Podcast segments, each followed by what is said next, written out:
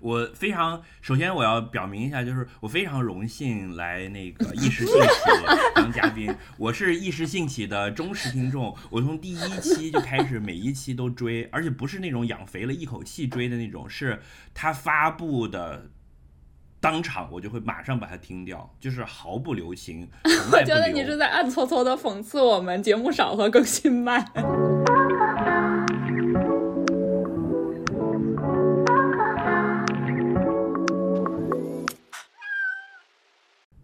大家好，我是大西瓜。那个，我们现在在 Zoom 上面连线，然后那个 Zoom 因为它是一个腐朽没落的西方世界的软件，然后那个上面 人的名字和姓是反过来的，所以现在我在那个参会者名单上显示我的名字是瓜大西，就感觉我是复姓大西，名叫瓜。瓜，各位听众，你们可以叫我瓜仔、瓜叔、瓜瓜、小瓜都可以，也可以管叫大西。他现在在我们那个一时兴起这个栏目里的第二人格就叫大西。大西，听起来是一个就是日本人。对，瓜桑和大西桑，你喜欢哪个？那肯定是瓜桑了。瓜桑也没有好到哪里去吧？大西就听起来是一个反派人物。就 瓜草就是正派了呀，就失去了大 西瓜这个名字它本来带有的那种 那倒是乡里乡亲的热乎劲儿，就是就是一个很很朴实的大哥，然后他有 phantom belly，是就是我我是一个精神上就是一个自带 belly，然后和颜悦色的跟你们在聊天的一个人。你是一个精神胖子是吗？是的，是的，是的。精神 belly，那你为什么要减肥呀？那你现在 physical 是胖子吗？我。两个问题，看你看你怎么回答。胖子了，就是这可是一个很严重的问题哦，你要小心啊！可能有三亿听众会被你三亿听众，我们就两百个听众好吗？我们就两百个听众，三亿 potential 听众。你并不知道你会哪一天会爆红，然后大家就会回来听，然后就会挖坟说叫抵制这个节目，因为这个节目里的女主持人侮辱我们胖子，然后有三亿胖子联名就是要给你下架。你怎么知道有三亿胖子呀？你的潜意识里就认为胖子多。没有，我我是我是一个非常我是一个非常平权的人，就是我我我支持。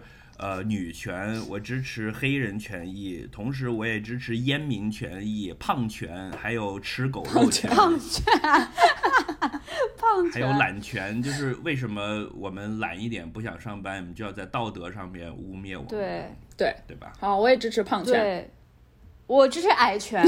我认为像我这种身高的，对，哦不对，矮权这个矮字就已经带有歧义在里面了，它已经是个对比了。就我只是身高比较短，反正就是安慰，就是这个拳。就自从呃，如果说有听众朋友听过我之前第某期，我不是开始不穿高跟鞋了吗？开始自己身体力行的践行了，老子就穿球鞋，也有我自己的魅力。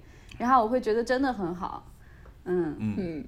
所以你要你要成立世界 MHR 大会吗？MHR 什么？Minimum Heights Rights。哎，我知道你的协会里肯定还有 Nano。Nano。这吉祥物是一个柯基是吗？对 对，还有短脚猫，已经想好了。哎，对呀，为什么动物一短脚就变得又贵，然后又珍宝，然后人一短脚短腿就变得会被 bully？这什么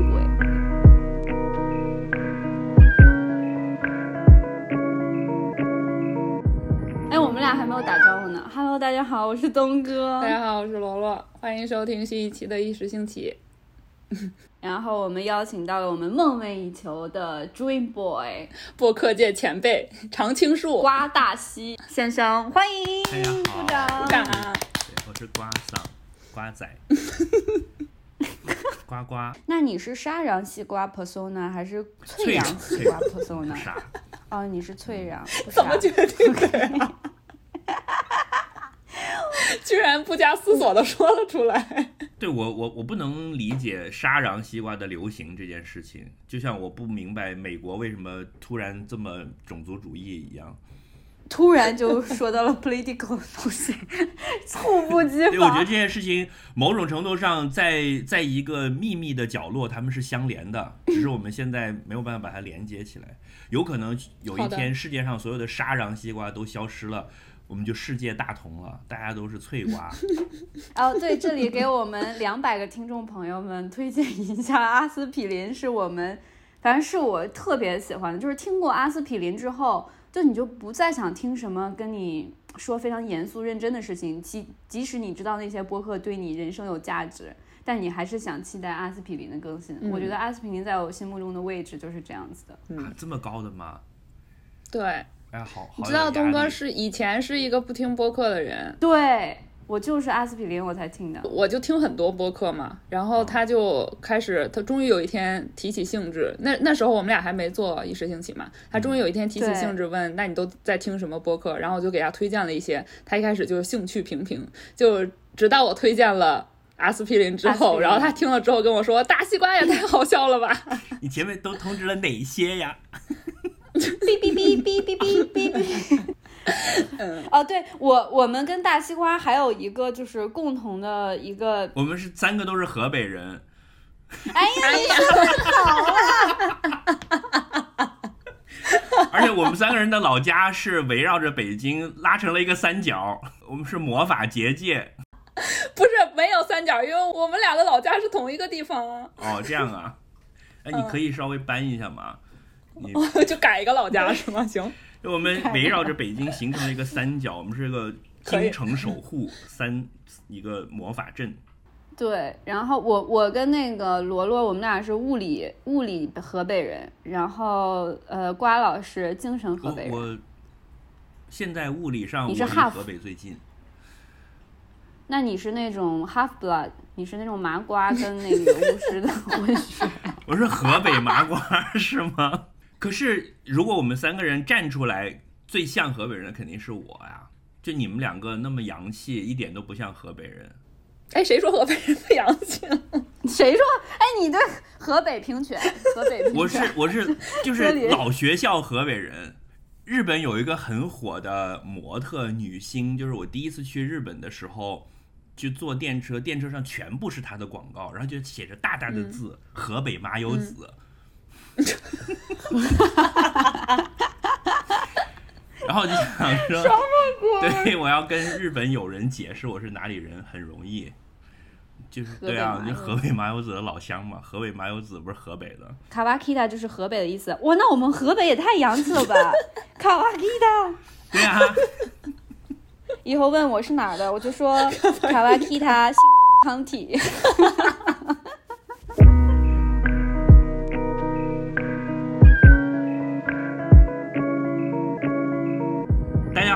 迎来到一时兴起环节。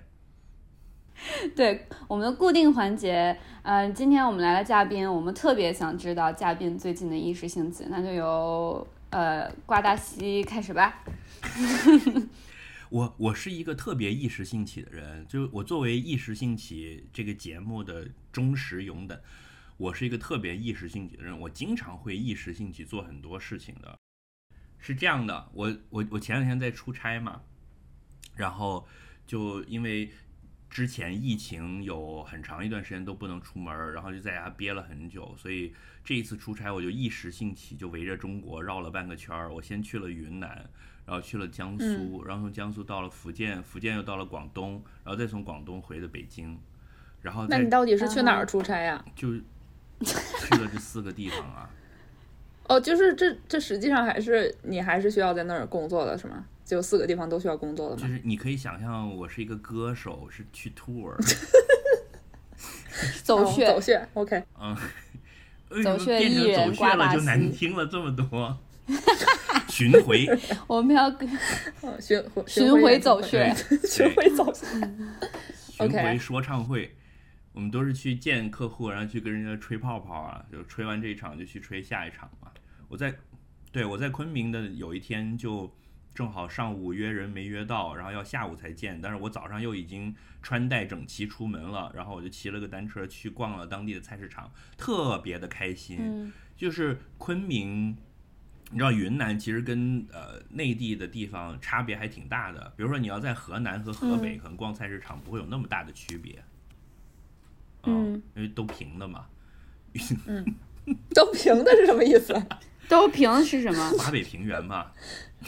哦，所以云南的菜市场是立体的，是吗？就是呃，是这样，就是由于地理上的区隔比较大，那么生活方式和物产的差异就会比较大。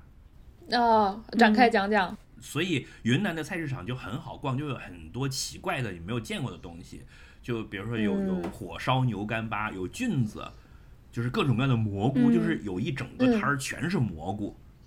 奇奇怪怪的蘑菇，各种各样有大有小，然后米线、豆花儿，就是，呃，它是一个现在大城市里面已经见不到到了的那种呃很古早味的菜市场，就是会有阿姨挑着担子，上面都是新鲜的蔬菜水果，然后奇奇奇怪怪各种各样，呃，因为云南又有很热带雨林的部分，所以它会有什么芒果呀、榴莲啊这些东西。然后也会有这种苹果、香蕉、梨，然后嗯，反正就很很长见识吧。它那个菜市场的好处是里面又有很多小店，就是它能直接就在里面吃饭。哦，对，比如说会有肉铺子在下面在卖羊，然后还是穆斯林的那种，然后他就你可以在下边看，就是那种一整头羊挂在一个铁架子上，就当场是感感觉是当场杀了的，就可以。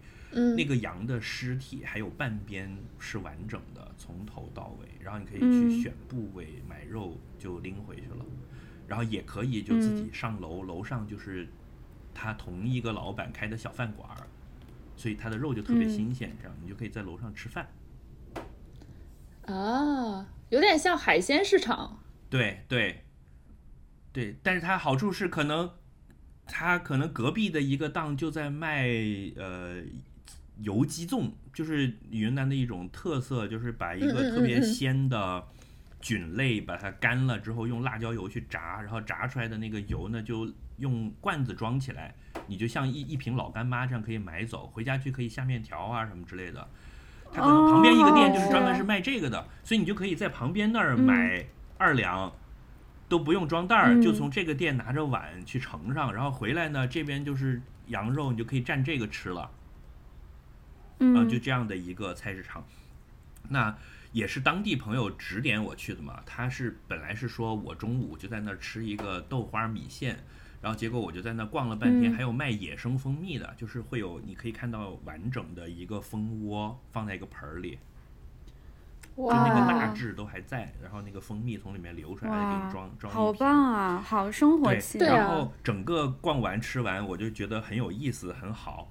于是，嗯，下一站我去到别的地方的时候，我也去看了当地的菜市场，来做一个交叉比对。所以我就我就菜市场 tour 就一时兴起变成了一个系列的菜市场 tour，系列的社会实验，人间观察我我是一个不会做饭的人，我以前是那种特别四体不勤、五谷不分的。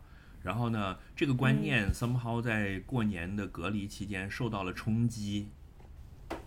啊，是的，我也受到了冲击。这个我也可以说一千次。我是全球化供应链破产的受害者，所以就我对这些事情，就对很多以前不感兴趣的事情都产生了一定的兴趣。就比如说，我以前会觉得说，呃，买叫外卖就好了呀，为什么要去自己去做呢？然后我还会跟朋友去去争辩，就是说，你自己做是划不来的，因为你表面上看说自己买菜做是便宜的，那你没有考虑锅碗瓢盆的成本。比如我给你讲一个极端的例子，就是我我在北京住的，我自己租了一个小房子住。有一次我就在外卖上面点了一个西瓜，然后我就在备注里面写上麻烦帮我切好，就是我想要的是超市那种已经切成块儿装盒的西瓜。哦，然而他可能没注意，外卖小哥给我送过来的就是一个塑料袋拎着的一整个西瓜，然后我是没有东西把它打开的。你没有刀？你真假的？我也没有盘子，因为我在家里没有任何相关的东西。我的厨房是一个烧水喝茶的地方。嗯，所以我就用拳头把它砸开，然后掰着吃了，然后就擦了擦嘴。就是我我原来是到这个程度的，因为我有一套理论，就是我认为你自己去做是划不来的。比如说，我要如果我要去切它，我就要要有刀，要有砧板，然后我要有个盘子，对吧？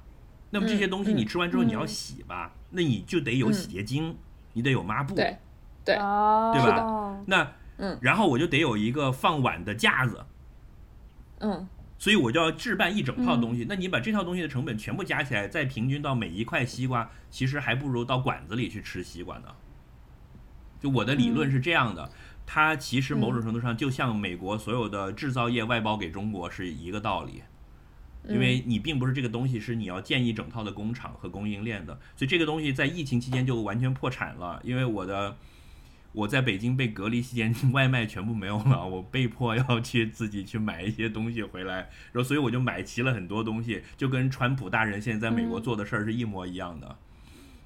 嗯，嗯对，所以那就导致我对一整套这个就是重建供应链这个事情的反思，和就是嗯开始在这个事情上做投入。那我就甚至到了呃复工之后，我甚至家里都养着花了。现在，我去 你觉得养着我花我去宜家买一锅碗瓢盆儿，然后就是一大堆，然后看见那种一盆儿一盆儿的花，我也买了两盆儿回来，然后就开始给它们浇水，然后为了浇水又买了浇水的壶，然后为了把它们放起来又买了架子，就这样，对我就嗯变成了一个居家挂的人，就是是我以前完全反对的那一套东西。嗯，然后开始逛菜市场，对，然后现在就学会了逛菜市场，因为当你会要去买东西，你就会自然而然要去，呃，去关心那些东西的质量，对吧？你就会发现楼下的小超市卖的黄瓜不如大超市的黄瓜好，因为它那儿流转的更快，所以就更新鲜。嗯，所以当我在菜市场看到哦还带着花儿的黄瓜的时候，我就哎呀，这黄瓜肯定好吃。这就是一种完全超出我以前的认知范围的事情，这就是我一时兴起的那个收获。那你的菜市场，嗯你的菜市场 tour 结束之后，就是除了云南，还有没有其他地方的菜市场还有啊还有广东的菜市场？啊，就是我逛过广西的菜市场，我回了我老家，就是我回深圳，然后就有一个嗯。离我以前从小住的地方很近，其实就有一个特别大的菜市场，就是我嗯以前从来不会去的，然后这次嗯。去了，就觉得特别有意思。嗯，各各就种鱼、各这次我种肉，还有有那种烧腊对对对啊，对对，我逛过广西的菜市场，就是这种感觉，就是我见到了好多我以之就之前在河北没有见过的鱼的种类，然后还有海鲜的种类，就我以前都没有见过，然后我也不知道那些东西是什么。呃，我只是去过几次，但是我就是，然后你也听不懂那个摊主他，我就问他这鱼叫什么，然后他说了你也听不懂。对广西人讲的普通话有一种特别广西的风味，反正就嗯，还很好玩，我觉得挺好玩的。所以那你在加州会逛菜市场吗？你现在在，Farmers Market 吗，你就去 Whole Food 对不对？不是，不是，呃，我我我喜欢逛 farmers market，但是最近 farmers market 都不开了也。很贵的好不好？对对对，这边的菜市场不是你想象那种，它的它此菜菜市场非我们中国的比菜市场。哦。不过之前之前我那个工作不是在奥克兰嘛，然后奥克兰那边的 Chinatown 那边，就是每个礼拜五的上午，然后早上好像是很早就开始，然后一直到呃两点左右，它都有 farmers market、然后那边的 farmers market 就是、你知道奥奥克兰就是有很多华人，就是老的华人移民过来的，是住在那边的嘛。然后、所以它的 farmers 嗯 market，、嗯对对对，它的 farmers market 有很多呃中国的摊主，就华人的摊主在摆摊儿，然后即使他有的时候是。呃，看起来像是墨墨西哥人，我不是很确定。然后他们他们都会讲两句中文，哎，就 这不奇怪，你作为一个中国人在加州，你也会讲两句墨西哥话呀，这很正常啊。我我不会，我不会。那 不会，嗯，anyway，反正反正奥克兰那个 farmers market，然后我们之前上班的时候，我就礼拜五中午就会吃去那个市场里面吃午饭。嗯它有那种摊位，就是做 taco 的呀，然后做烤鸡的呀，会做各种各样的东西的，然后顺便再买一点儿水果和蔬菜拎回家。就我我喜欢啊，我喜欢逛 farmers market，但是现在没有，它现在不开了。之前的时候，就是我在旧金山还好，旧金山的时候在那个在呃在 Fire Building 那儿不是每周二、每周四嗯就有嘛。然后后来我也没怎么了解，我我一直以为是这个地方它有的。等到我去了硅谷工作之后，就去了湾区之后，就会发现你每个城市每一个呃呃 Mountain View 啊 Cupertino 这些个地方都有小镇，它自己都有个市市集。然后有一次我逛的时候，我就去问，然后你们知道它背后还是有个协会的。哦就是大概叫什么，呃，加州什么食品农业部，或者是对，就是农夫市集。然后他们这个设立是保护这些小农，就可以让他们呃，就又因为有你像去超市，它一定要贴标签，对不对？对对然后还要包装，但是他们是保护这些小农，就可以让他们就是去除这些包装的费用，所以省了很多很多钱，然后让他们可以卖的产品，就是它有一个就硅谷那个地方是这样保护这些的，然后所以他们的市集才增加了很多。那你现在在上海有逛菜市场吗？上海要逛啊！我这次不是做手术，爸爸妈妈来了吗？我就一再强调，我说盒马很好，但是爸爸妈妈你懂的，他们有超能力，嗯，就他们可以迅速的就在你家附近扫点儿，对就是两天之内就知道你家附近卖大米、散装大米最便宜的地方是哪，然后卖什么什么菜最便宜的地方哪就是他们，这个然后什信么鸡息收集的最好机制到底是怎么样？我一直挺想学习自。己逛吧。就是遛弯儿去，然后就发现了，对，然后自己还会 A B testing，然后比如今天去了家 A，然后吃了，然后第二天去了 B，发现 B 果断好，然后马上迭代，就不要 A 了，就去 B 了。啊，就回来之后要录入到 ERP 系统，放进供应商名单。对，这个真的是父母的超能力，太太就我到一个任何一个陌生地方，很快可以发现那里的麦当劳在哪儿。好的，麦说起麦当劳，嗯，我一直小的时候不知道圣代跟圣代是肯德基的还是麦当劳的都，一样了，新地和圣代，对吧？对，但他们为什么取不一样的名字呢因？为就是为了区分啊，我告诉你为就什么，是故意为了这个事儿。我还真为知道？你太博学了，天哪！太中国第一家肯德基开在哪儿，你知道吗？前门是吗？开在前门，北京前嗯门。所以呢，它是按照普通话来翻译的。中国第一家麦当劳开在深圳，是当时香港麦当劳开过来的，明白了吧？对，所以是它是按照啊，所以圣诞和新地地是一是一个东西是吗？就是 Sunday 嘛，哦啊、哦，所以为什么 Watsons 要翻译做屈臣氏呢？屈臣氏对，对，因为对因是为什么是因为 Watsons 是是广东话的，对，我这个我知道是什么？对呀、所以你就是按照中国的翻译规则，麦当劳难道不是应该叫麦克唐纳餐厅吗？嗯，有很多那个香港那边音译的英文我都不是很理解。你你住在你住在湾区应该很好理解啊，就是我第一次去旧金山，我就去唐人街吃饭，我就碰到一些那种老的老移民，就他们跟我讲的那个粤语是我觉得特别新奇的，就感觉他们像清朝穿越过来的人，哦，真的吗？有那么他？们的用词和那个腔调都跟哦，我作为一个粤语区长大的、会熟练掌握粤语的人讲的粤语都已经不一样了。OK 对他们就会说，就是我我在他们餐厅吃饭，他们就说 后生仔，你喺祖國嚟㗎。哎，你说就是你字面翻译就是后生仔，就是现在不会有人嗯管人家叫后生仔，对，就是哦，我知道你说的意思了，是有点，嗯是他们的就是用词是还是很 old fashion 对，然后他就会问我说对，吧？我说我第一次来啊，来玩儿，他就说，咁你去咗羅省没啊？就你去了罗省没有？什么？罗省就是我？就想罗省就是就是 Los Angeles，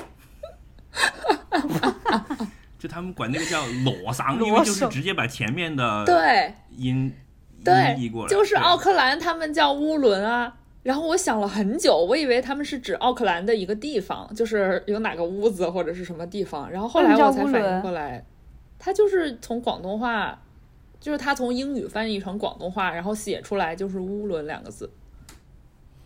天呐，太好玩了吧！就是老老一代的移民一直传下来的，嗯，就还挺有意思的。你可以感觉到文化是怎么输出的，然后怎么流转的。所以你们的意识兴起是什么？罗罗最近有什么意识兴起吗？我先说啊，我最近、嗯就是最近的一次意识兴起是我去看了一本书，然后学了一点点跟概率统计相关的知识，非常非常基本的知识但是我没学过，好高端啊！就是贝叶斯定理。嗯，OK，数学皇冠上的一颗明学珠。不要闹！我要讲一下这个是是怎么发生的。是这样，就是我关注了一个那个之前一直关注了一个写科普文章的博主，然后他在就是在这个疫情期间，然后大家都有很多争论，然后很多猜想嘛，他就说。嗯就是有人说这个新冠肺炎潜伏期这么长，然后没有症状也会有传染性，那为什么我们不能就是大量生产那个试剂盒，然后让每个人都测一下？其实这个是他在二月十三号发的微博，就是后来武汉就已经大量测了嘛。举个例子，这个数字不是真的，他就说如果是在那个比较差的情况下判断，人群中大概有百分之一的人感染了。然后试剂盒就总会出现那种错误的情况嘛，就是假阴性或者假阳性的问题。然后说那那假设就是它的准确率有百分之九十吧，听着已经很高了是吧？就是实际上那个试剂盒的准确度可能达不到百分之九十。然后就说那你上大街上随便拿一个人，就说我要拿这个试剂盒给你测一下，发现阳性的结果的情况下，有多大的概率是真的是阳性？就是直觉上回答，这个概率应该是挺高的，对吧？因为他都已经说了是百分之九十的准确率，但是呢，答案是百分之八点三。嗯，就这，我就反复看了他这个微博，我就看了好几遍，我也不明白为什么是百分之八点三，我就把这个东西截图，然后发给我两个就是别的朋友，就问他们明不明白这是怎么回事儿，因为他底下说了，说这是最基础的贝叶斯定理，嗯，然后说你可以自己动手算算看。然后我就真的不明白，我大学的时候我没有学过那个什么数理统计，就是这这种相关的课我都没学过。我发给我那两个 我就发给我那两个朋友看，然后发现他们也不明白。但是其中有一个人呢，他就发了一个公式，就是贝叶斯定理的公式。然后他说，你把这些数据套进去就能得出来这个。但是公式这个东西特别的抽象，所以我还是不明白。然后终于有一天我就受不了了，我说我要把这个事儿搞明白，我就去豆瓣上就是搜那个统计学相关的书，然后我想说找一本。嗯，讲的比较清楚，我不要公式那，我不要那个就是课本上那种给我列一个公式的东西，太抽象了，我不理解嘛。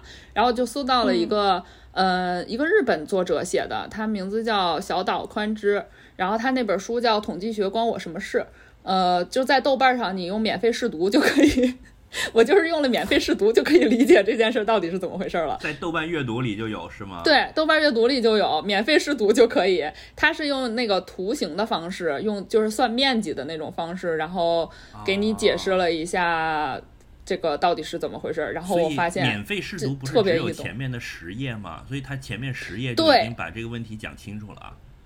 因为这个是确实是一个非常基本的、非常基本的常识。就如果你学过，如果你上过那门课的话，大概不可能不会就是听不懂这是怎么回事吧？这是这就是入门儿，就是第一章就在讲这个。哦，统计学关我什么事小岛宽之，对，嗯科基玛。所以我很开心，我终于明白那个科普博主在说什么了。哦，哇好棒这就，是我最近的一学兴趣。好棒！好棒！天哪，我们都在讲吃吃喝的，你就在学习。因为我觉得，呃，了解一点统计学，其实还是生活中啊，我是说在生活中，其实还是有点用的。比如说，嗯、我后来还是把这个书这个书给买了，就是除了免费试读那个我读完了，后面我也还是在持续的看，因为我发现很多骗局，它其实是在利用你不知道，你没有学过统计学。哦，有很多骗局都是可以用统计学戳穿的，是吧？比如说，老公今天下班晚了，你问他在干嘛，他说在加班，然后你就哼，对对对统计学告诉我，你有百分之八点三的几率是哦去玩了。哦，真的是这样，就是它里面举了一些这种看似很不确定，就是不是用数学来判断，然后但是他用统计学的理论给你解释了一下，呃，背后的道理到底是什么。哦，嗯，好可怕呀！就是我我是想这本书经过你的介绍，然后就大家听到我们的节目之后，就会有很多听众去学习了统计学的知识，然后就戳穿了老公的谎言，然后中国的离婚率大概会上升几个点。哎，现在都离但婚冷是现在有静期了，离婚冷静期啊！哎，我们两个异口同声。但是冷静期这个事情，我们作为一时兴起这个节目，我们是反对一切形式的冷静期的。啊，那倒是，对，想离就离，一时兴起就离，对为什么还有过渡期啊？对但是这个事儿，嗯，你太负面了。这个事儿你要想想，有多少个呃父母或者是大爷大妈，然后就马上就要被骗子给忽悠了，然后你用统计学的知识给他解释清楚那个骗子说的是多么的没有道理，然后这样的话就避免避免了很多经济上的损失。嗯，对，呃，还有这冷静期这个啊，它这个三十天这数字何来？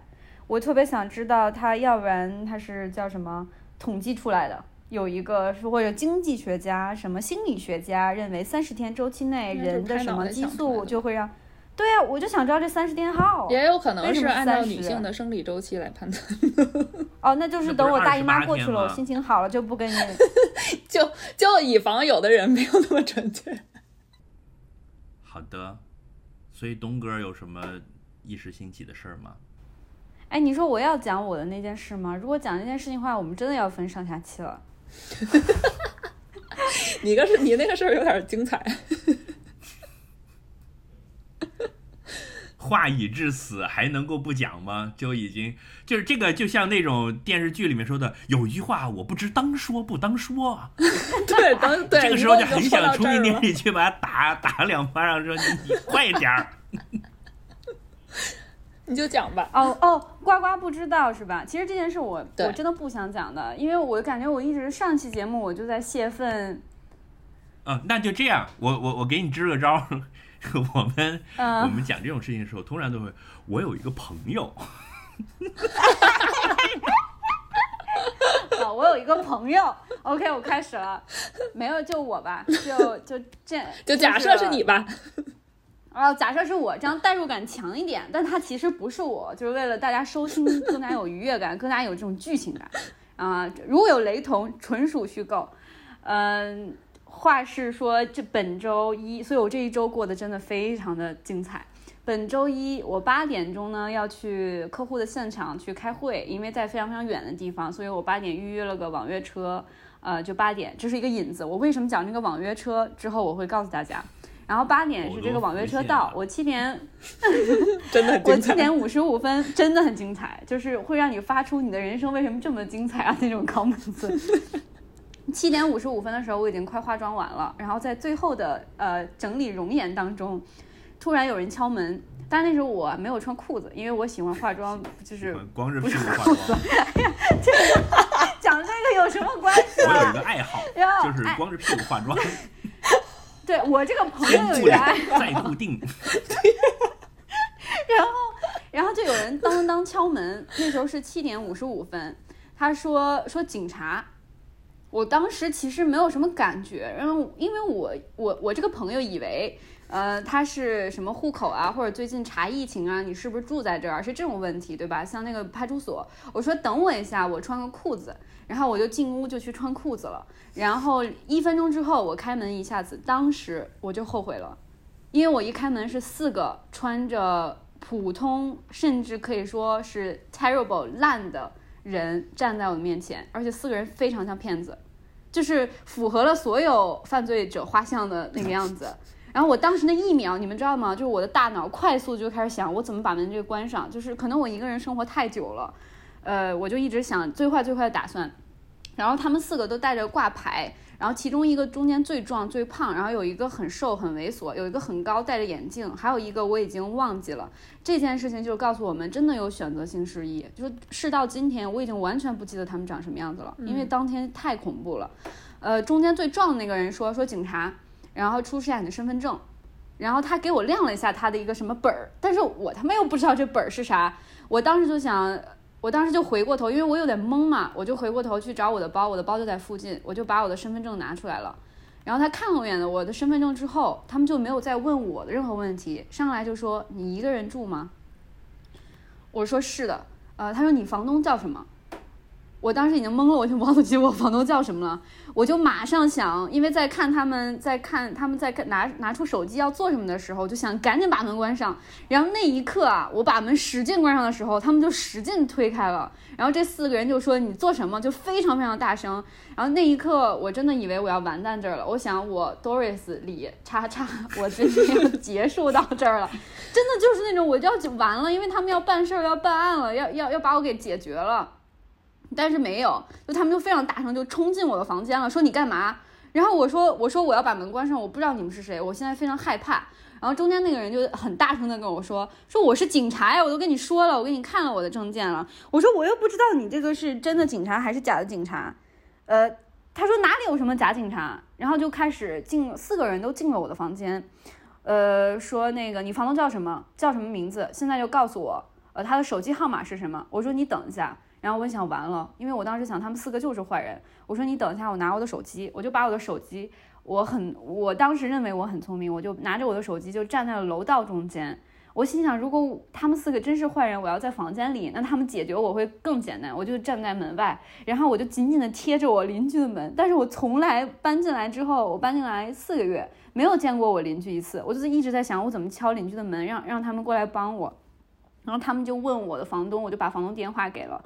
呃，我说这是我房东电话，然后他们就输入了一个手机，怎么怎么怎么着，我就要给我的房东打电话，然后一个人看见我就马上把我手拍开，说不许给他打电话，然后你再打的话，我就把你手机没收了。呃，其中有一个非常瘦的猥琐的人就看着我说，说我我能方便呃用一下你的洗手间吗？我说不方便，我说不方便，然后他就站在我的房间中间说，你是做什么呢？你一个人住这么大房间，很舒服嘛？就是这就这种话，这种 comments。然后最壮的那个男生，那那位男士就说，呃，就说给了给了我看一张照片，他说这是，而他他的发问很那个什么，他说这是你男朋友吗？我说我没有男朋友，呃，他说那你认识这个人吗？那个照片就是那种身份证那种大头照，我说我不认识这个人，然后他就再问我说，那你刚刚为什么把那个什么门要关上？你害怕什么？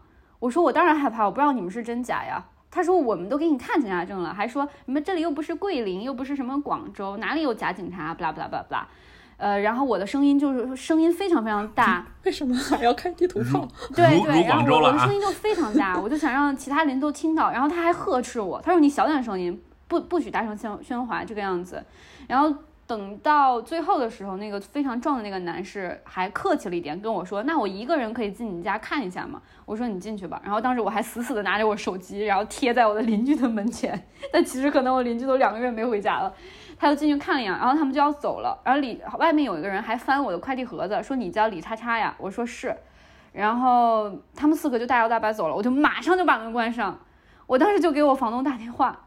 哦，对，我还没给我房东打电话的时候。我的网约车到了，然后网约车就给我一直打，对吧？对对，然后呃，我就按照时间线先讲嘛。然后我网约车给我打电话，我当时真的是哭了，因为我想了太多坏的情况，而且那个时候我还认为他们就是骗子，而且他们已经知道我一个人住了，他们一会儿过来就要把我巴拉巴拉巴拉。然后那网约车的人就说：“呃，小姑娘，车到了，我就在你楼下。”我就哭着跟他说：“我说师傅，我可能不能用你的车了，我要取消。”然后这个网约车师傅是我当天发生了那么多之后事情后唯一一个给我慰藉的，他就说说你怎么了？你需要帮忙吗？就是你不要着急，你慢慢说。我说没事。他说那你会取消吗？我说会取消。他说你真的不需要帮忙吗？我说不需要帮忙。然后我就把电话挂了，我就马上给我房东打电话。因为我给房东不是拨了两次电话嘛，被警察拍掉了。房东已经也挺着急的了，因为他我给他打电话，然后小姑娘要挂了，他就说怎么了，小李？我说 房东有人进我家的，他们到底是谁呀？然后房东就说赶紧报警呀，小李肯定是骗子。然后我说好好，我就报警了。报警很快，上海出警很快，三分钟警察就到了。这个来的警察呢，大摇大摆，是一个大概五十多岁的人，穿着制服。然后有工牌进我家不说话，也没有上来就问我嘘寒嘘寒问暖，完全没有。他就问我那四个人走了吗？我说走了。他就带着我看了看楼道，然后我们又去的我们那个门卫正前门卫问那个人有没有四个人进来，四个人走。那个人说没有，绝对没有四个人进来，没有四个人走。当时那个警察也以为是骗子，所以说，呃，那我们就去，但是我们后门是开着的，但后门是有人倒垃圾，但都没有人看见，我们就去调监控录像。看监控录像的时候，最神奇的是，从我们从七点半开始，一直看到八点零五分，没有人上来，但在八点零三分的时候，确实看见四个人，就是那四个人，然后乘着电梯下去了。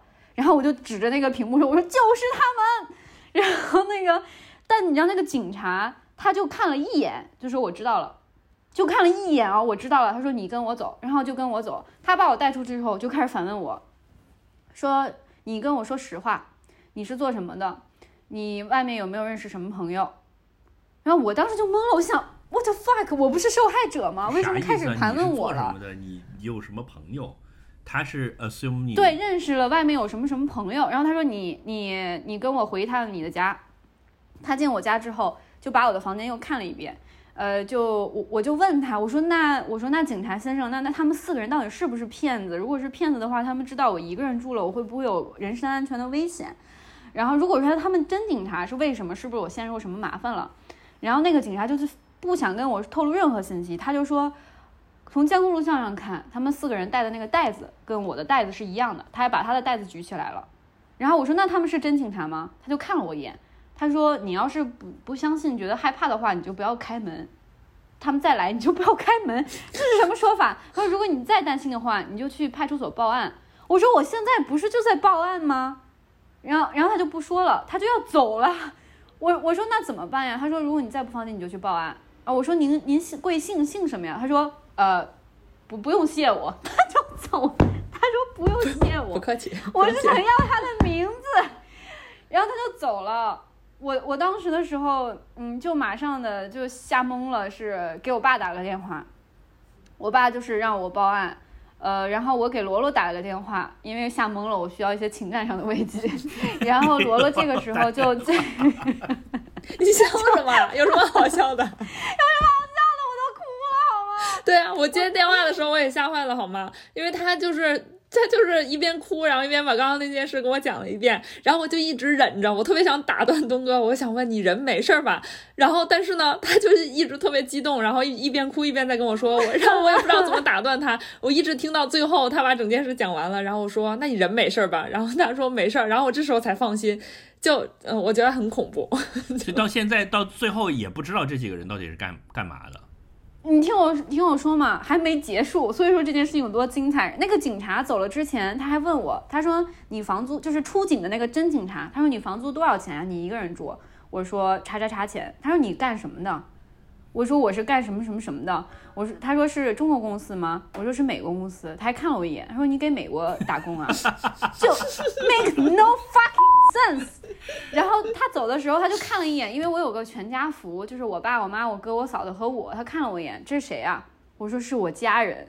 然后他就走了。就是我感觉我当时非常的愤怒，但我又恐惧又害怕。我唯一想求助他，但是他开始反过来怀疑我。但后来我想想，站在警察的角度上看，那可能我就是一个嫌疑人。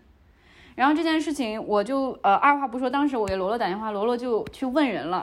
嗯嗯，那个，那我非常感谢，就是这个张律师，就是他给我说，你现在就去报，然后去去你附近的派出所，以什么什么什么非法入侵，然后请警察核实什么什么什么的，然后我就去派出所了。我当时其实还挺镇定的。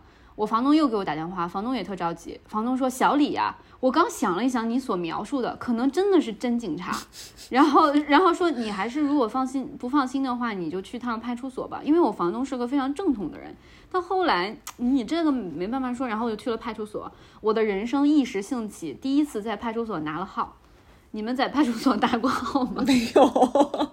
对，然后我拿号了，它有四个选项，然后第倒数第三个就是。居民人身安全吧，我就拿个号，然后我还特别规矩，我又恐惧又害怕，我还坐那儿等号。后来发现没有人，但是也没有人叫号。有一个警察就看到我了，他说你怎么回事啊？我说我要报案。然后，然后他说那你还等什么呀？你过来呀！我说这不是拿号还要叫号吗？然后我就去那个窗口，我就跟他说了非常简短的说了这个事情。那两个人非常笃定的看着我说：“小姑娘，上海没有假警察的。”我说哦，我说那如果是真警察，我是不是深陷什么麻烦了？为什么他们直接找到了这个地址？然后他们又非常笃定的跟我说，跟你没有什么关系。我说那为什么来我家？他还会来吗？他们俩又非常笃定的跟我说，可能不会再去打扰你了。我说那为什么这样态度这样就如此？然后给让我把我吓到了。然后他们又看着我跟我们说，说警察就是这样的。然后我又说，我说那他们四个人真的不像是好人啊，你们去查一查好不好？然后他们两个就很惊悚的看了我一眼，便衣警察你怎么知道人家？你就说人家不像警察呢？就好像是便衣警察受到了侮辱一样，就是太像好人就没有办法做便衣警察对了，啊是这，个便衣意思吗警察确实应该不像警察。但是就是，然后他他就，然后我说那我需要做笔录，我要立案吗？你们跟我去我家看一下那个监控录像，然后他们就说你你太谨慎了，你这个有点小题大做了，不用做笔录，我就被他们就劝退了。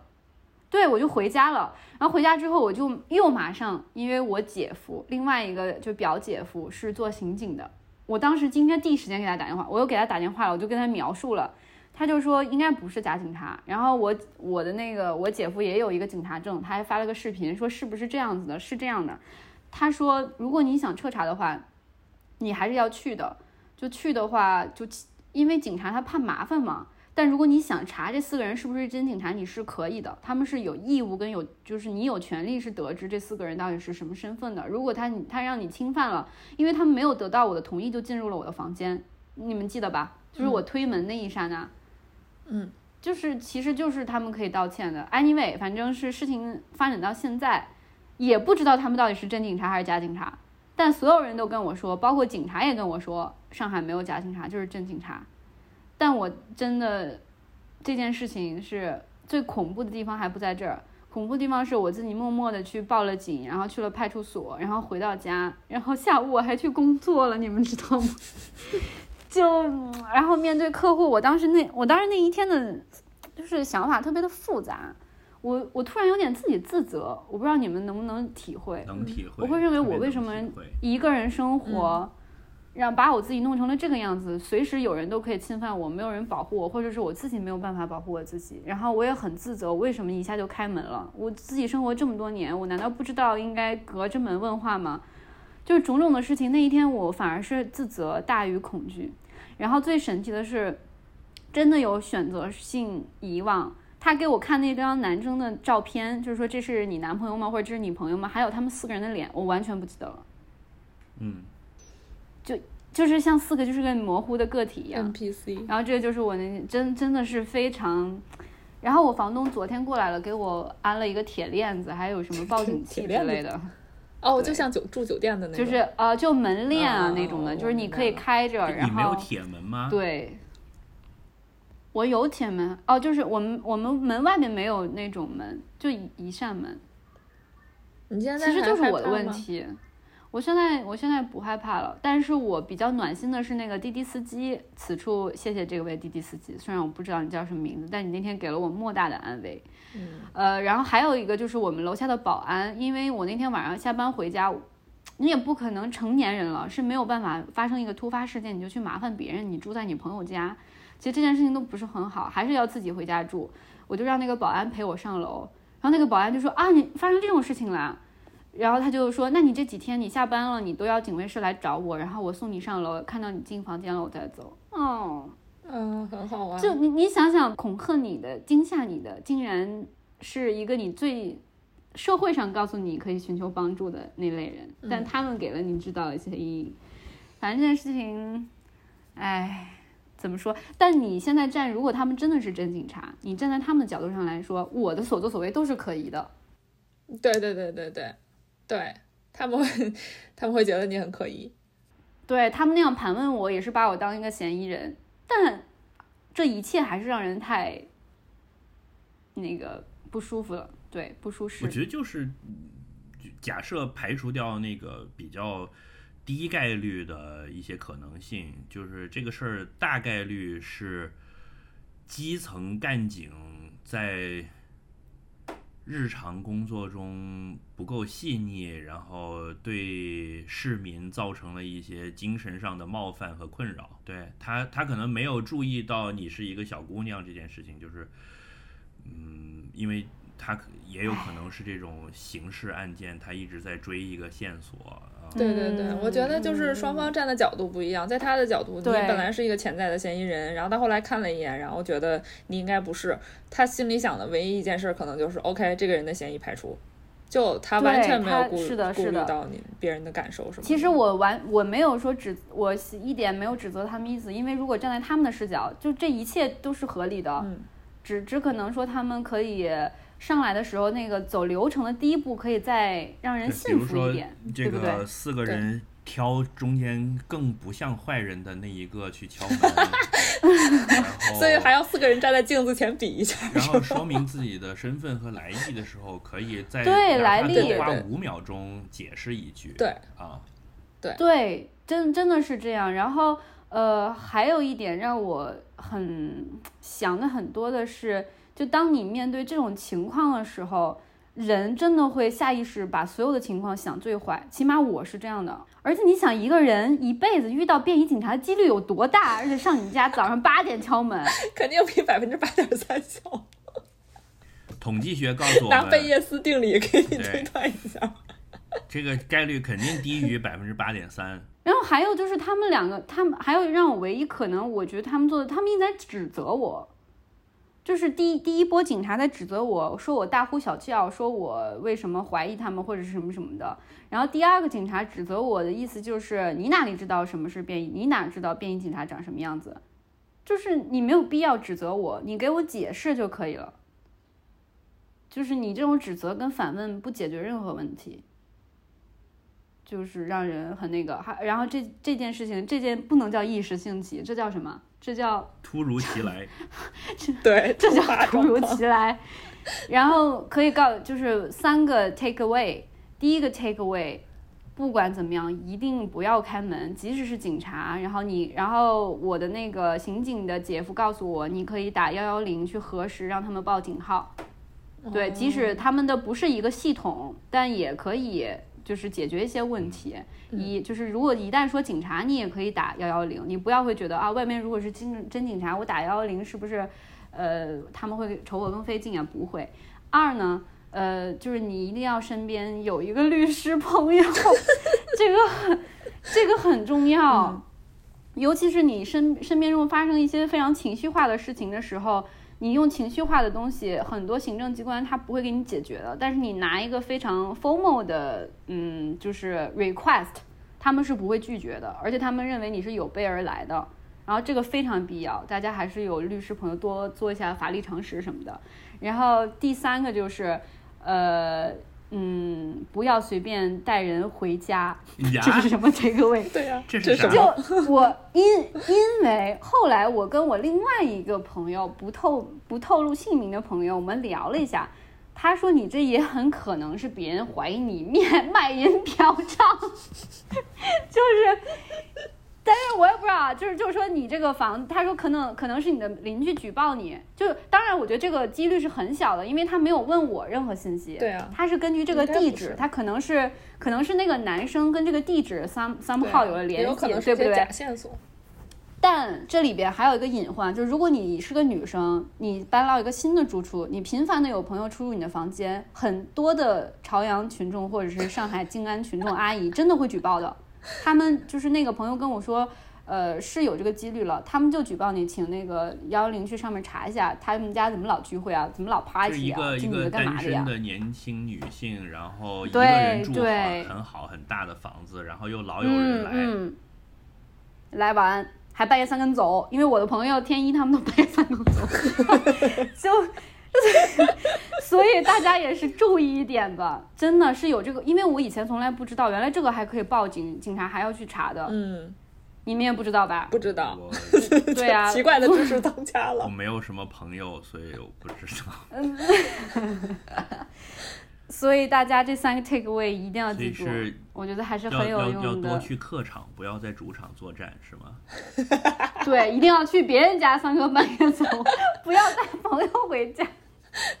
就是我我我补充一点，就是嗯、呃因为你那天给我打电话之后，然后我也挺着急的嘛，嗯我也不确定这到底是怎么回事。罗罗都快哭了，你知道吗？我都听到罗罗的声音，但但你你是几几乎想要打断我，但你又不想打断我，对对对我听出来了。对，但是后来你说你人没事儿，所以我稍微有放心一点儿。然后，可是我还是觉得，就是整件事情事情莫名其妙嘛。非常，因为你那时候很害怕，所以我就想说，就也是提醒大家，首先呢，你要有这个自我保护，首先你要有这个自我保护意识。就比如说有陌生人，尤其是好几个人敲你家门的时候，如果你一个人在家不敢开，然后这时候。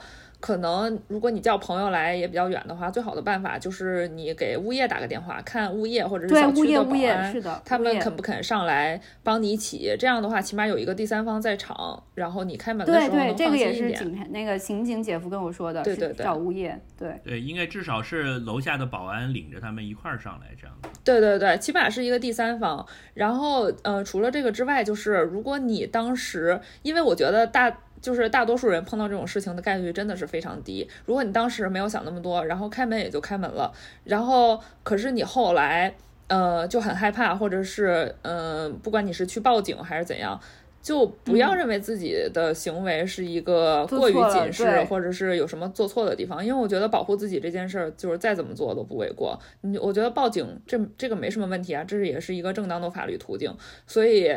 呃，碰到这件事这种事情的时候，就是首先要一定要有自我保护意识，然后其次就是，如果你的自我保护意识，呃，被别人质疑，就是你小题大做或者是过强，然后你也不要去理他们。就我觉得这没有什么，没有什么自我保护过度这种。东哥，我觉得你你整个这个事情里面，就是首先你的那个警惕性是比较强的，这一点是非常好的。就这个警惕性，嗯，没有任何。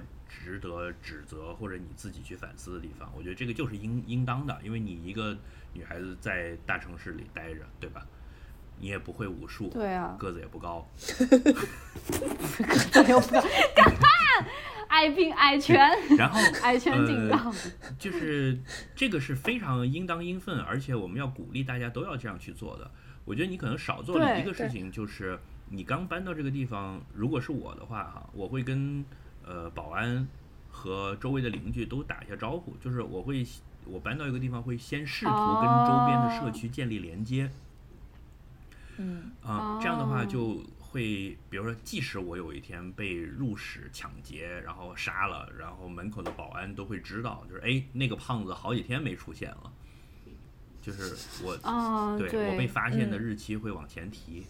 会给法医验尸或者找到线索提供那个。哎呦我的天！你不要吓人！不是，就是我我的，我觉得你这个里面就是你后面的你 panic 的部分，其实是在于你意识到了危险，但是你身边又没有帮助嘛。对对，所以我觉得你那个意识到危险那一部分是非常好的。那你需要补足的是，你要给自己建立一个帮助的网络，就是当你意识到危险的时候，你就不会再没有帮助了。因为你刚才讲说，我给东，呃，我我我我我给罗罗打了电话，我就我就笑了，我就是因为在那个时候给罗罗打电话，可能是最没用的事儿。因为罗罗人在哪儿？在奥克兰。他马上放下电话，就打车出门到机场，坐飞机过来，大概十四个小时能到。现在五个一的政策导致我买不到机票，然后隔离十四天。对，而且还是隔离期间。所以就是你，呃，像像刚才讲那些，比如说我马上给物业打个电话，我马上给楼下的保安打个电话，我马上跟幺幺零核实一下他的警号。比如说我就不开门，我说哦你们是警察，那你报一下我报一下警号给我，然后我这边电话打幺幺零核实，然后我再问你你的名字是什么，我再让你进来，等等等等，就是有很多方法都可以在比较优雅的情况下排除掉你的疑虑，再让他们进门，那这个事儿就顺畅了。对。这个真的，我就先假设他们真的是警察，只是来办案。嗯，那他们少做了他们的事情，就是说他们没有去，呃，有一些充足的让你减轻你的忧虑的手段，这是他们缺的地方。那你的地方是你有了这个疑虑是好的，但你也要有一整套的呃自己的支持的系统。你你 panic 了，恰恰就是因为你没有支持。就当时那个场景下，你突然意识到，如果他们是坏人的话，我就完蛋了。对我当时就是那样，我真的，我你们知道，你们能人了解吗？跑马灯我当时真的我没有跑马灯，所以我觉得人生跑马灯这件事情不存在。就我当时真的觉得我完了，我脑子里就三个大字就是宋体加苏两百号，在我的脑顶，就我完了，因为我一开门，四个人堵在我的门前，嗯，就真的太可怕了。我现在都不想回想，就是我完了，嗯，学习了我我刚才听到你说给我为给例罗。罗打电话，我脑海里就想起了那个，就你你们看过网上那个视频吗？就那个土拨鼠尖叫，就那个啊，然后另外一个土拨鼠啊，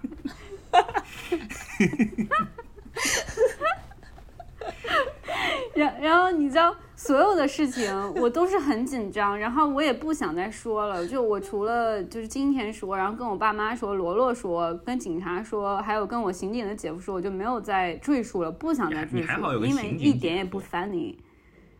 等一下，我以为刚刚大西瓜要提醒我，东哥，你不能把你们家住二十三楼的信息公布出来，然后结结果结果给结果是我发了一个啊的表情包。够了。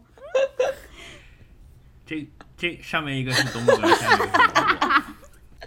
我们把这两个表情包发在那个微信微信的文章里面。对，但你知道吗？我当时我的人生的预警就是想给罗罗打电话，所以罗罗你在我心目中还是蛮重要的。好 感动。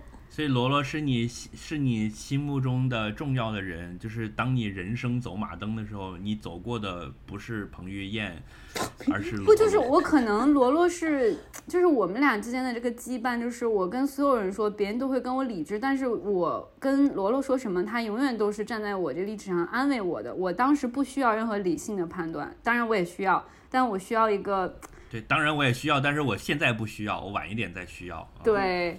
那我也提供了一些理性的解决方案，对吧？对，哎，反正这件事情就是教育大家了，真的。然后最讽刺的是，我当天的晚上就收到了呃上海警察局给我的短信，说您在八点零几分报了案，请对我们的服务进行评价：一满意，二 什么不满意？你没有打不满意吧？不然你你你会不会再被打不满意，会有人来回访，想知道你为什么不满意。我啊，我的我真的是觉得过不去你这个。你这个还需要。那 customer service 吗？你还有 call center？当然了，他们有有有考核的，就是如果有不满意，他们可能会扣奖金的。天哪！天哪！唉，反正就是还还有呃，然后唉 anyway，就当天就是很混乱。哦，还有一点最搞笑的是那几个那个便衣警察，我们假设他们是真的真警察啊，然后他们走了之后说你怕什么呀？你看你们家的猫都不害怕。我当时真的，学学小锤，然后李小锤就在旁边，然后回来我就看着他，我真的你我说我养了个什么东西啊？就是这时候如果养个狗子，狗子还能从外面，叫几声。狗子还能，真的是，这也不怪李小锤了，真气死我了！哎，我什么都玩意儿都。你对对一个猫要求太高了，那你还想怎么样？猫难道还上去跟他拼命吗？对啊，一把就被抱走了。就是你想象中你的猫会一把扒住门，把它们挡在外面，然后就对着你说：“妈妈，快走，妈妈！” 然后就呃呃呃呃呃，好多枪打在身上，然后就妈妈快走。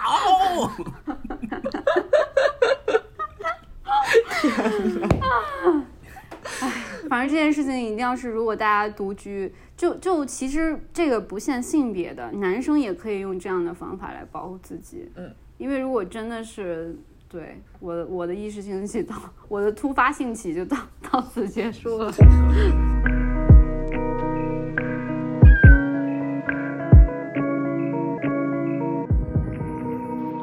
哎，我问一个问题啊，为什么为什么今天我们要聊的这个正题不在阿司匹林电台聊啊？是因为你推荐了以后，翠宝和脚趾都不肯看吗？对呀五年五年之后才肯看。对，你们刚刚的新最新节目是人家翠宝说了五年之后再看。I told you so。他们都是这样的，他们都是这样的，就是我热情安利什么东西，他就哦哦，然后五年之后再看，八百年以后就，哎，我最近看了一个什么什么，哇，好好看啊！我说你这这这，嗯，我们们今天因为事情是这样的，在在大概两个星期前还是三个星期前什么口音？啊？对不起啦，突然说上海的大概了，然后被河北上海人，然后，然后那个呃，很多人都在推那部剧，但我不是做手术，爸妈在家嘛，然后根本不敢看美剧。我那天实在忍不住看了一集《Killing Eve》，然后我爸自己在旁边跟我看。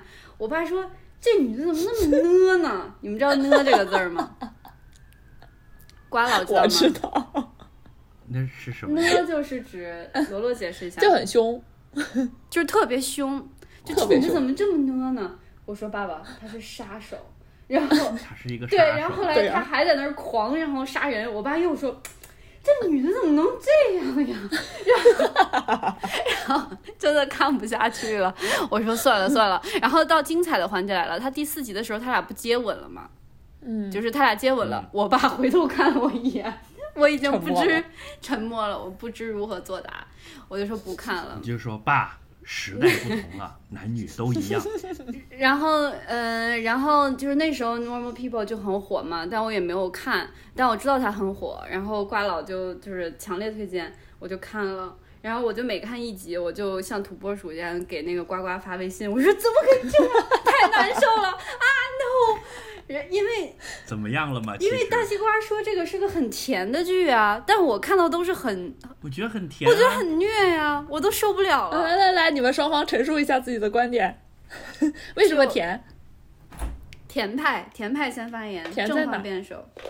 就等一下，我去拿了一罐可乐，就很甜啊。就比如说，在学校，嗯，然后两个人在走廊上碰到，然后嗯，就是他也喜欢他，他也喜欢他，嗯俩人打个照面，假装不认识，这就很甜啊。那请问那一个 moment 在全十二集里占了几分之几啊？不，他每一集都有一个这样的 moment，、啊、因为男主就一直不肯承认他们两个有在一起。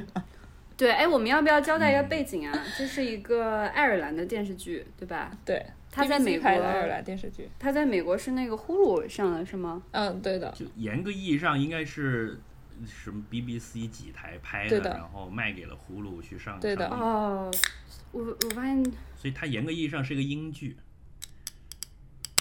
爱剧，爱尔不要辱爱，说它是英剧可能辱爱了。我一开始是在百度网盘上看的，然哦对，后发现我看的速度，我看的速度比不上那个清理的速度，然后我最后还有几集没看完的时候，发现不见了，于是我就开通了呼噜的 free trial，最后几集我是在没有。那个网盘怎么来的呢？是我跟大西瓜，我们俩 somehow 是因为工作上，我我请教他一个问题，这个此此处省略精彩的两千字。呃，就可以录一期了。然后他说：“哎，你一定要去看这个，然后你也让罗罗看。”然后我我还以为他就客气一下的时候，瓜老就发了一个网盘的链接以及密码给我。再也没有理由不看了。对，然后我就把这服务个，到位，对我就把这个转发给了那个罗罗。罗罗，你看的是那个吗？我看的是那个呀，但是我看到还有三集的时候，它就不见了呀，嗯，被清被删了，被清嗯，他那个删的也是很奇怪，他是从最后一集开始删的。哦，这样的吗？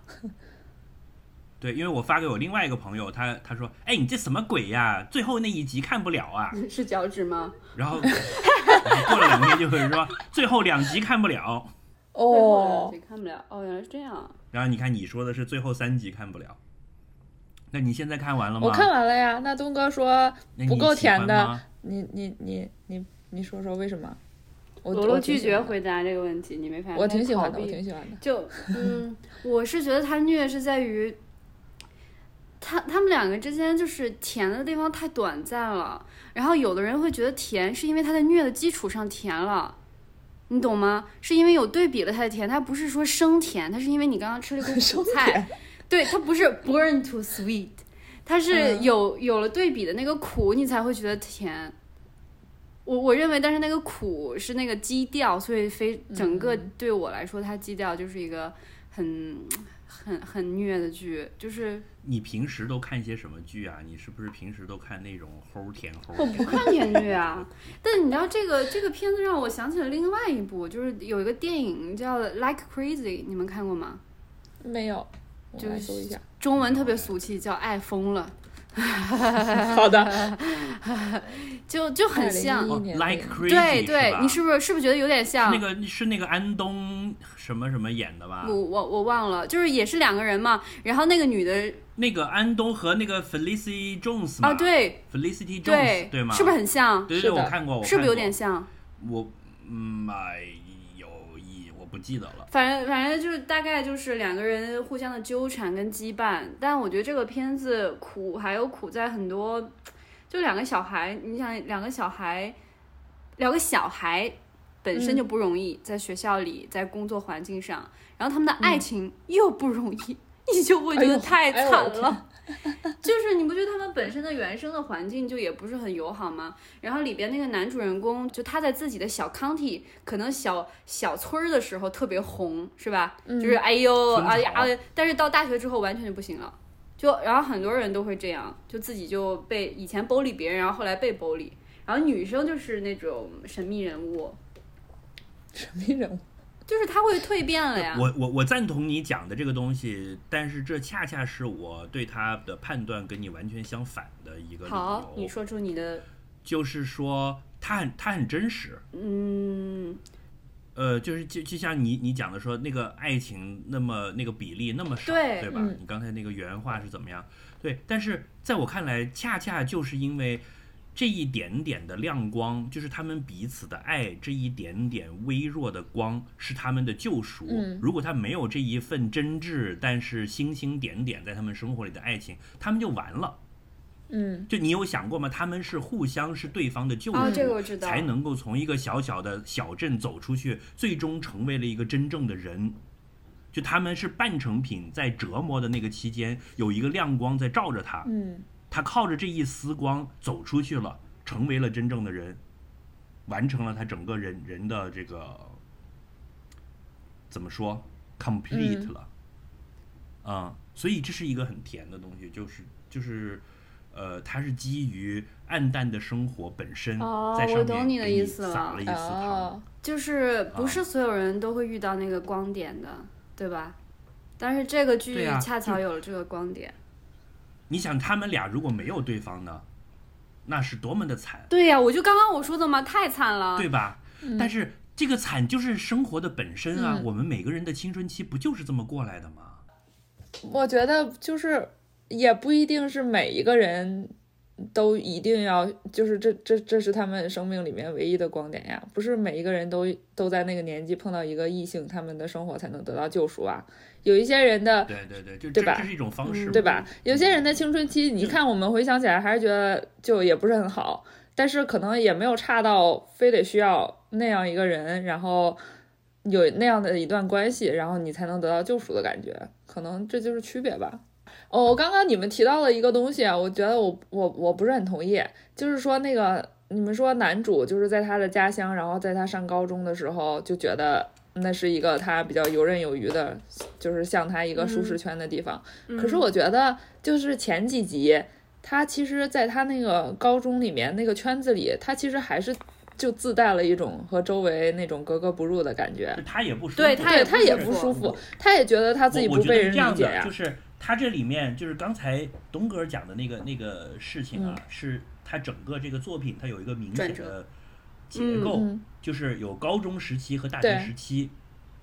然后高中时期和大学时期，男女主在自己的学校里面的完地位是有全不一样个反转，对，嗯是反转的。是有个反转。嗯就是，但是呢，他们俩又有一个共性，就是他们其实都是内心敏感丰富的那种死文艺青年，嗯他是没有办法 fit in 周围的环境的。嗯比如说，你看前段在高中的时候，呃，按我们刚才讲的那个说法，就是刚刚才东哥说的，我是完全同意的，就是说这个男主在当地是一个类似名人这样的角色，嗯，毕竟也是 football player，帅，帅，对，成绩好，嗯。又是体育明星，然后呢，你大家都喜欢他，对。然后他周围有一帮好朋友，对，相比之下，那个女生是一个是一个怪人，嗯。是不被大家接纳的，他是被排除在整个社会之外的，他是他是被孤立的对象。但是这个男生他自己其实又并不百分之百认可社会安给他的这个身份，比如说他他又选择了读文科，嗯。他没有像他的好朋友一样，就是说打球喝酒，然后毕业了之后就去当个当地的工人，嗯。或者成绩好就去当一个律师，嗯会赚钱。他自己是其实并不认可他自己的工人阶级身份，嗯。虽然他周围的所有的环境都是工人阶级的环境，嗯。所以他有一个，他为什么会唯独他跟女主好了，恰恰就是因为他们看到了对方的那个不能 fit in 的那个部分，嗯。对，所以就凑到一起了。嗯。那女主的情况是反过来的，女主在高中的时候，她是一个社会底层人物，对，是就但并不是真正的底层嘛，对对对。就是只是说在在社社交资源这一块，对然后一到了大学之后就反转了。对，到了大学呢，因为学校里面都是这种家庭背景比较有钱的，嗯就是这种所谓呃中产阶级，或者有一些是是 upper middle class 的孩子，嗯比如家里是知识分子呀，或者大商人这种的孩子，那这个男主到了大学之后，就会有一种就被排除在外了。嗯比如说他自己的生活习惯、他的家乡、呃，他的家庭，都跟他正在学 English lecture 是完全不一样的。他班上的同学全部都是那些人，嗯所以他又不能 fit in 了。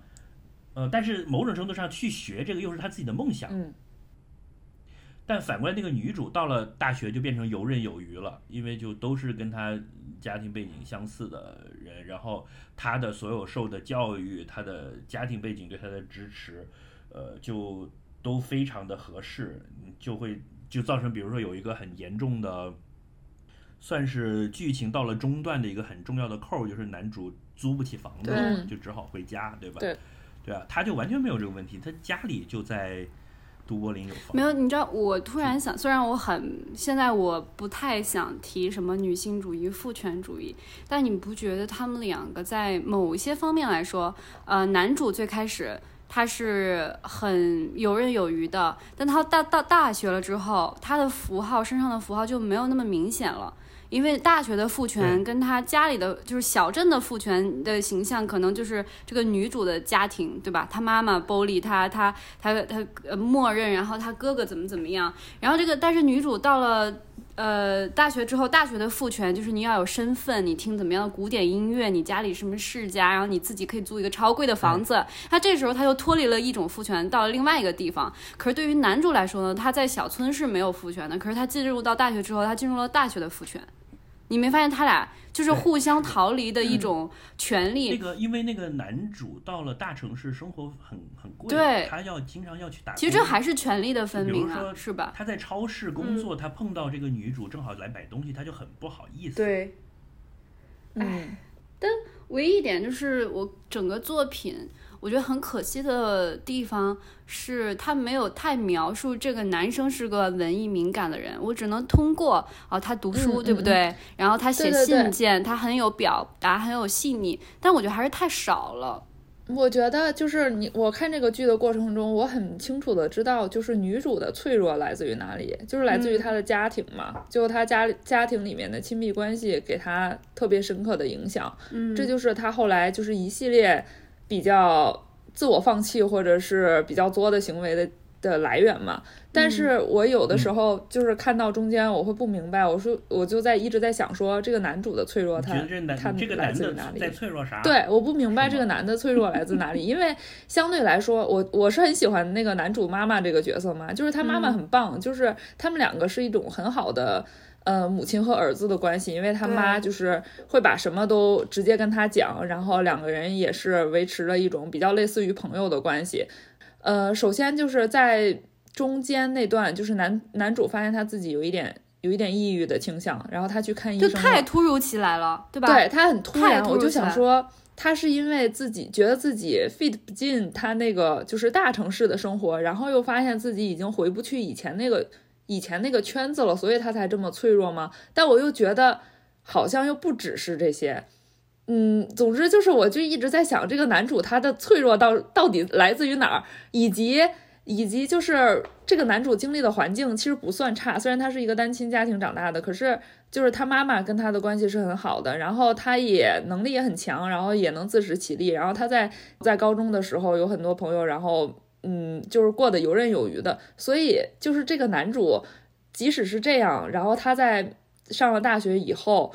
还是会有，就是就时常展现出他脆弱的一面。那我就是想说，那那这个一个男孩，他到底怎么才能长成一个人格比较健全的男人？我我觉得是这样，就是这个可能是，嗯，如果是书可能会写的细致，由于由于它是这个影视剧有很多内心的东西，就只能通过一些呃情节的设置或者一些细节特写来来来表达。我是这么看这个事情的，就是说。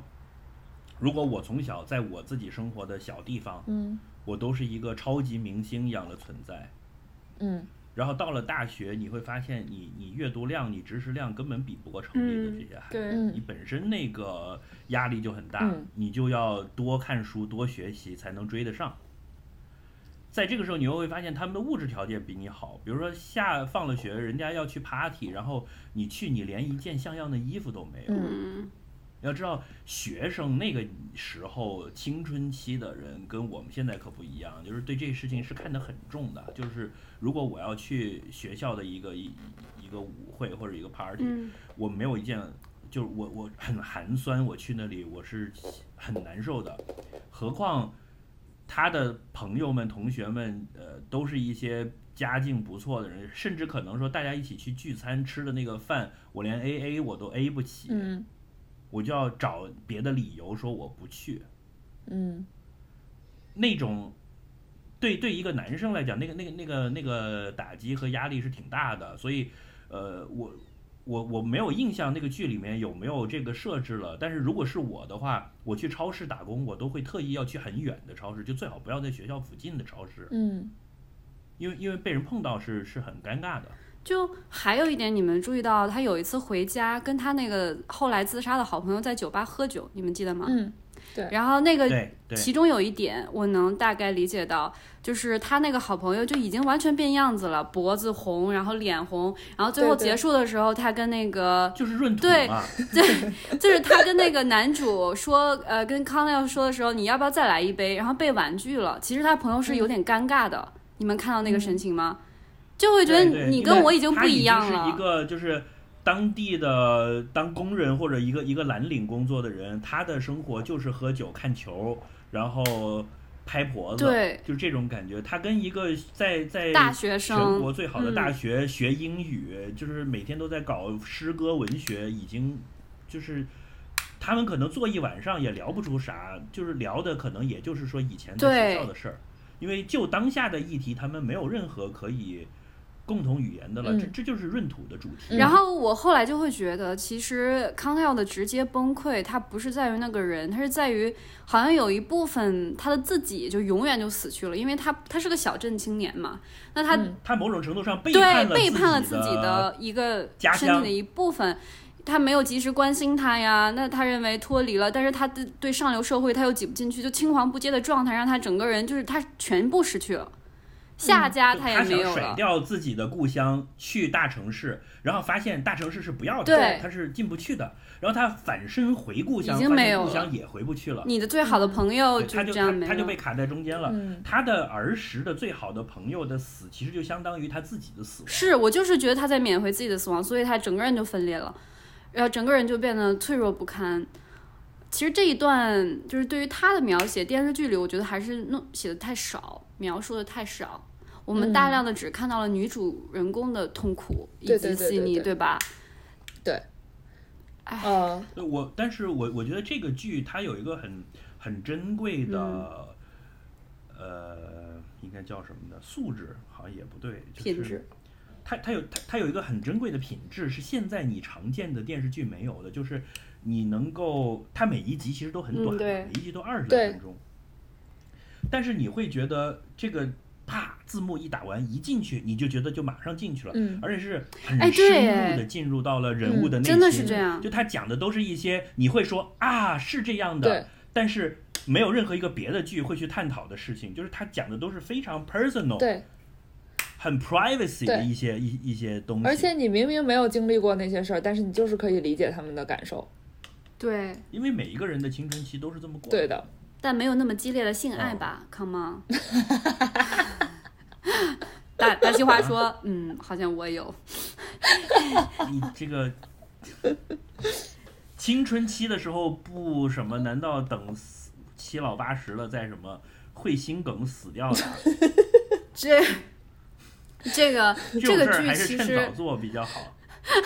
突然突然，我们应该没有这个 pos 就是年龄段的青春期小朋友的吧？呃，如果有小朋友如果有在听的话，就是就是要趁早是吗？的 意见对就是趁早。然后我会觉得这个剧让我感觉非常精彩的地方，是不在于它的普通跟真实，就是在于一种嗯角逐。你知道爱情这个东西，激烈的爱情，不管是 sex 还是怎么怎么样，它是不断交换主权的。你有没有发现整个剧男女主人公之间是不断交换主权的？就不，其实不是，有人说好像都是男主拯救了女主，或者是什么人，其实不是。我会觉得他们俩的主权一会儿是你掉下去对了，我拉对对对你一把；一会儿是就是他们俩是在交替上升。就对所以就变得那种羁绊就会更跟那个藤缠树一样，我会觉得真的非常精彩，而且异常真实。因为就是没有一个救世主，你的爱人不可能什么事情都帮你 cover，你们两个之间就是要互相这样往前走。我觉得这个嗯、我看的时候也觉得是这样的，因为我会想起就是差不多以以前那个年纪的时候，你真的不知道自己想要的是什么，然后你可能会做出一些很匪夷所思的行为。其实我觉得内心的目的是为了试探自己想要什么，然后就像是你整个人悬浮在一团迷雾之中，然后、嗯呃，他们两个人互相之间就好像一会儿我我在前面，然后这样的话，另一个人在后边的话就会看到前面有一个方向，然后一会儿又是换交换过来，另外一个人在前面，然后其呃，然后在落在后面的那个人就能看到了一个。呃，短暂的看到了一个方向，然后两个人能够就是这样追逐在一起。但是其实两个人总体来说，他们两个人还是都处于一团迷雾之中。他们两个人其实都很迷茫，自己以后应该要怎么办，以及他们两个都觉得自己应该是看不到回去的路，就不可能成为，就是回到以前成为那个小地方的一个普通人。这个其实对他们来说也是不可能的。所以那种感觉让我觉得，他们其实本来也不普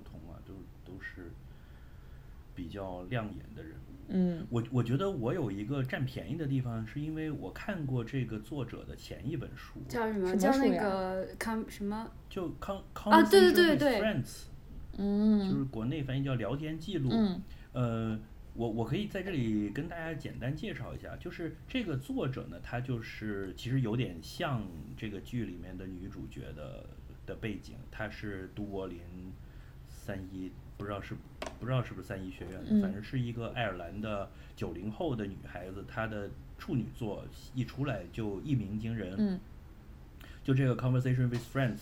然后呢，呃，当时你知道现在那些书商妖风都比较夸张嘛，嗯就当时说她是二十一世纪的简奥斯汀。啊，但是确实有简奥斯汀的气质。啊对，然后我就去找来看了。嗯我看了之后呢，我就感觉到确实是，就是比如说他有一种敏锐的触觉去抓住那个关系里面的角力，嗯，嗯是在一些非常微妙的地方。而且呢，简奥斯汀其实挺怎么讲，挺关注阶级这个议题。他本身就他也是但是简奥斯汀本人是个不就是中产阶，那时候是叫中产阶级以上，就是你像比如说他们什么几姐妹，就是像《傲慢与偏见》那种，就是我一定要找一个呃家庭出身还 OK 的老公，因为那个涉及到我的后半生的整个生活质量。嗯但是我又不能显得好像我太为了这个事儿就要嫁给你，所以她就这个女性是处在这这个之间在摇摆的。嗯但简奥斯汀就把那个东西就抓得很好。那当时我看他那个 Conversation with Friends，我就觉得啊，是确实很有意思。嗯因为他那个，我这里可能涉及一点剧透啊，就是如果大家介意的话，可以先不要听。就是他那里面的是完全是女主的视视角，他就讲说他自己是一个信奉马克思主义的少女，嗯就他对资本主义和这些所谓腐朽没落的中产阶级生活有很多批判，就她是一个很很白左的、很很犀利的一个女生，但她自己又才大学刚毕业，也没有一个正经的工作。而她那个里面自己这么讲，就是说我不想找工作，但是即使找呢，我的工资也不能够高于全球平均的人均工资，就是年收入不能超过一万六千美元。嗯他说这样我的道德感才会立于一个比较平的地方。嗯就他认为挣钱就是我我自己这个人，如果挣超过一万六千块钱的年薪的话，嗯我道德上就有污点。嗯这嗯，他是他是这么偏激的一个人。然后呢，那个故事是，他就认识了一个呃成功的女记者，就是那种摄影师加什么的一个一个已经很成功人士的的一个女的，是来写写她的报道，因为她是一个女诗人，就是刚刚成名的女诗人。然后到那个女记者家里去，就发现她家里好漂亮，就是那种有钱人的家。然后呢，那个女记者的老公又是一个演员，她就爱上了这个老老公，就她等于变成了人家一个嗯很好的知识分子、成功人士家庭的小三。嗯然后呢，他他这个里面就写了一些很微妙的东西，我当当时看我就就印象很深刻，就是说他去参加一个酒会，嗯。他是这么写的，就是说进了这个屋子之后，看到的全部都是戴长项链的人，嗯。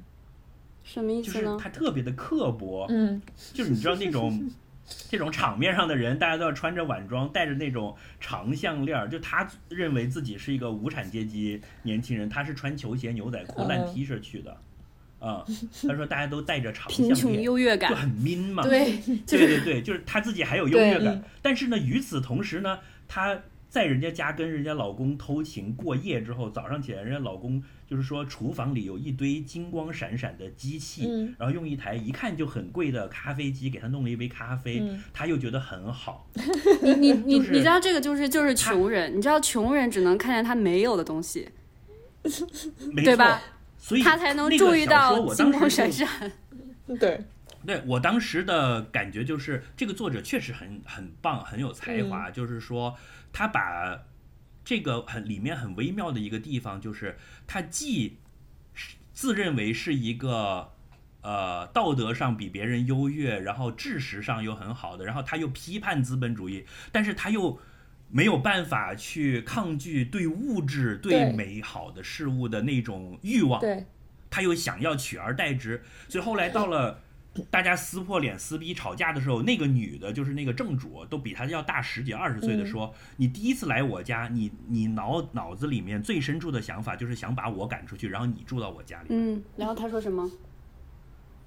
我不记得他说什么了，嗯。我就我我有印象就是这个，所以当我看到这一部剧的时候，我就会发现他其实想写的还是这一套的东西，嗯但是他在原作的基础上做了一些升级，嗯比如说他把主要人物从一个女孩子，就是他自己的视角哦，分成了一男一女两个哦，人，对，我是会觉得这一男一女不是在一个故事性里然后面，再把都是这个。再把这个一男一女互相的阶级身份再来一个对峙，哦，很聪明啊！所以它其实是原作的加强版。嗯但是他又把原来的那些呃优点给保留下来了，比如说他有很很尖锐的观察，然后他文笔很好，写了一些特别让你觉得哎就是这样的，有一些很微妙的地方他抓住了，这是他有才华的地方。嗯嗯，但是我当时看他的前一本书，我有一个呃，大致上就是看完了之后有一个总结吧，就是说，因为他他他整个那个有一个大的背景，就是爱尔兰的经济崩溃，哦，嗯是这样。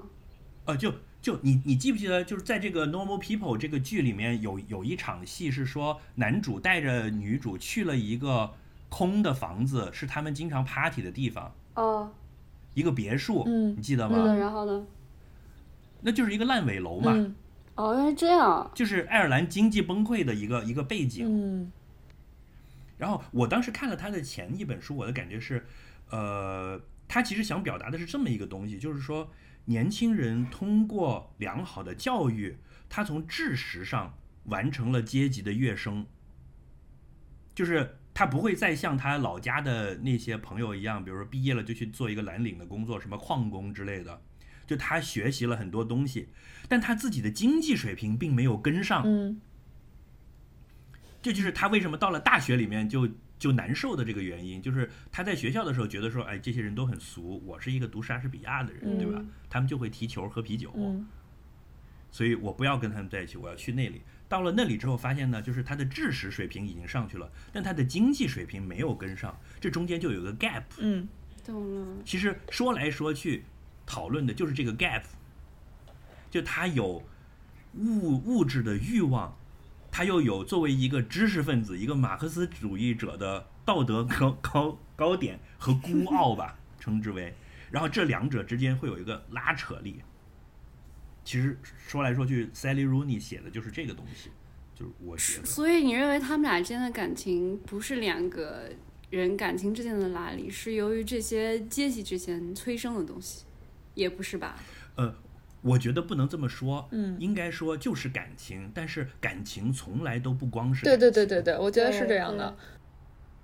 就是任你去看任何一个爱情剧，其实都是把爱情放到一个东西里面，再去看它产生的化学作用。这个世界上不存不存在那种排除掉所有别的条件，单纯一个真空存在的爱情。所以说，整个的每一杯酒好喝是在于它怎么样封装灌装的，它的地理位置、它的岩石、嗯它的的气候、它的在哪儿种的？对都是因为发生些了什么？嗯，你开这瓶酒的时候的场所，对对对，你那天配的菜，你的心情，当天的天气、温度、湿度都会影响。是的。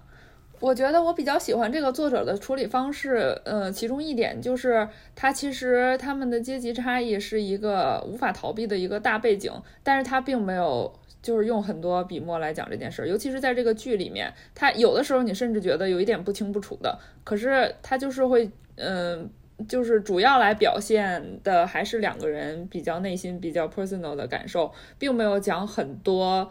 呃，他们两个的阶级差异，虽然他一开始就在明确的交代了那个男主的他一开始就点出来了，点出来了之后你就明白了，对然然所有的后之后就事情在不说了。这个背景之下发生。对，然后之后他就不说了，对，因为因为这个事儿不用老说，就是如果如果我妈都在我暗恋的女生家里当保姆，我跟这个女生交往的过程中一定是有一些别扭的，对对对。大家明白这个背景就行了，就这个别扭不用每一集都拿出来讲一遍的，就只要在一开场第一场戏就已经说完了。对，而且就是在一开始，其实表那个男主表现的，他其实嗯有在努力克服这个别扭，他有在表现的他不在不是很在意这件事儿对，对的，嗯，所以还有一点就是，他也讲了很多就是原生家庭还有暴力关系这件事儿，但是他也没有讲太啊这个，简直太重要了，这个是我的一个重要的体会，就是你有一个健康的原生家庭是多么的重要。但你知道，不管怎么样，就不管怎么样，你看 c a n e l 那样的妈妈那么好，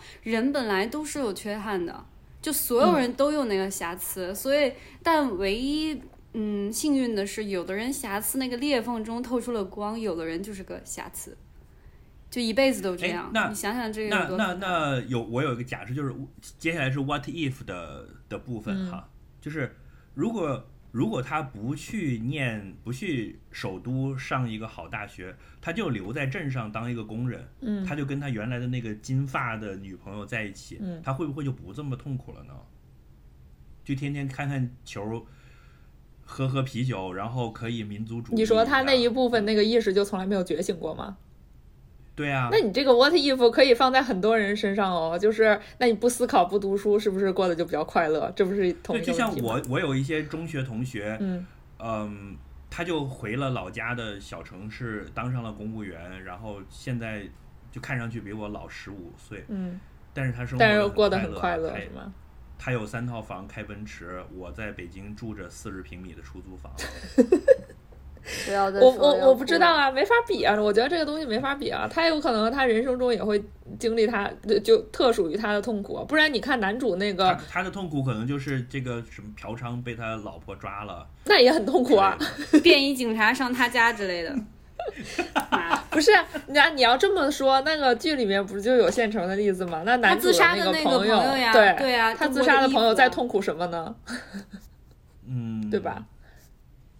可能爱赌博，欠了高利贷之类的。对他也没有表，但是我是我是觉得人在任何状况下，其实都有属于自己那一份独特的痛苦，这个没办法比，就是不是换一个生活环境，或者是你你哪一部分意识没有觉醒就不痛苦了，就痛苦可能是一个常态吧。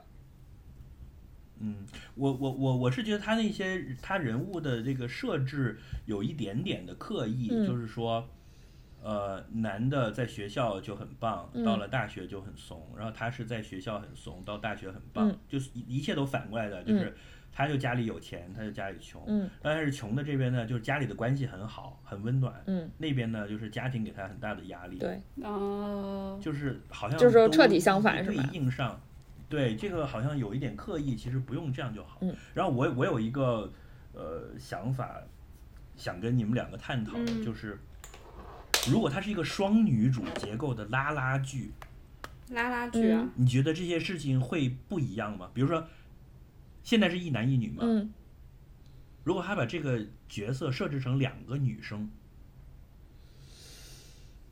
嗯，然后他们两个在搞拉拉，你觉得会不一样吗？就这里面我我想探讨的就是那个性别的权利关系的张力，是不是就能会有不一通过这样我觉得种设置？或者如果是 gay 剧，两个小 gay，你问出来，我第一个反应就是，我回想起来那个剧里面有一大段的时间，那个男主说什么也不肯在学校其他人的面前承认他跟女主在一起，就是对，他在学校一定要对他一定要盯住，然后连招呼都不肯跟他打，就是为此他妈还骂过他妈。对那里我觉得觉得他妈真棒，对，但你刚刚问完这个问题之后，我的第一反应是，这个行为好像在我看来啊，嗯，是一个比较男性的行为。就是如果她是双女主，是两个拉拉的话，我个人觉得那个女生首先不太会做出这样的行为，就他们可以手拉手去洗手间啊，就她不会，她不会在学校里装作不认识另一个人。就如果是女生的话，我觉得。但也有可能女生，那如果按照他这个剧情的设置，她就会加入那个金发姐妹那一帮嘛，然后也不理他。没有，你知道这里这里有一个问题，就是虽然很俗啊，就是共情。嗯，你你没发现这个男女之间有最大的隔阂就是无法理解对方，就跟他们俩就是租房子那件事情的时候，大家后来他说开了嘛，那个女生就惊呆了。我我不知道原来你是想让我邀请你，但我永远是欢迎你的呀。就他们俩之间这个 gap，就是由于共情，我因为他自卑，他是不能开这个口的。但如果那个女，所以这就是性别之间的东西，我觉得是性别之间的吧。你觉得如果其中一方是女生，她她就会大大方方的开口是吗？我觉得他能大概知道这一点，知道我现在正在有求于你，如果你要去罗罗家住，你也要跟罗罗开口。我会跟他开口啊。不，但是是这样的，我会散发出一种信号，这种信号罗罗会能接收到。知到。嗯但其实男主也有在散发这种信号，但是女主没有接收到，男人就是很不擅长散发信号啊。但他也散发了呀。他有一些，哎呀，他也别别扭扭的呀。你看他有一阵子沉默，对不对？然后女主就不知道，哎，你沉默是什什么情况下？就是信号之间信息信息不对称。突然又说了一个黑话。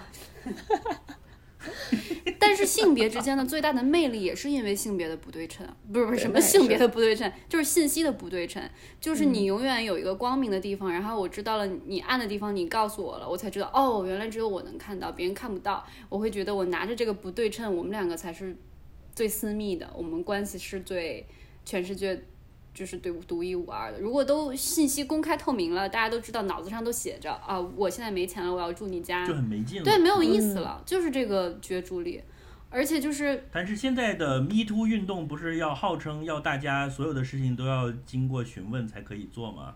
啊，但也我就觉得这样很没劲。也有反 Me Too 的呀很，有很多法国女生不就是反 Me Too 了吗？她认为说 Me Too 行为迫害了最嗯两性之间最完美、最暧昧的部分，对，也有这种说法。对。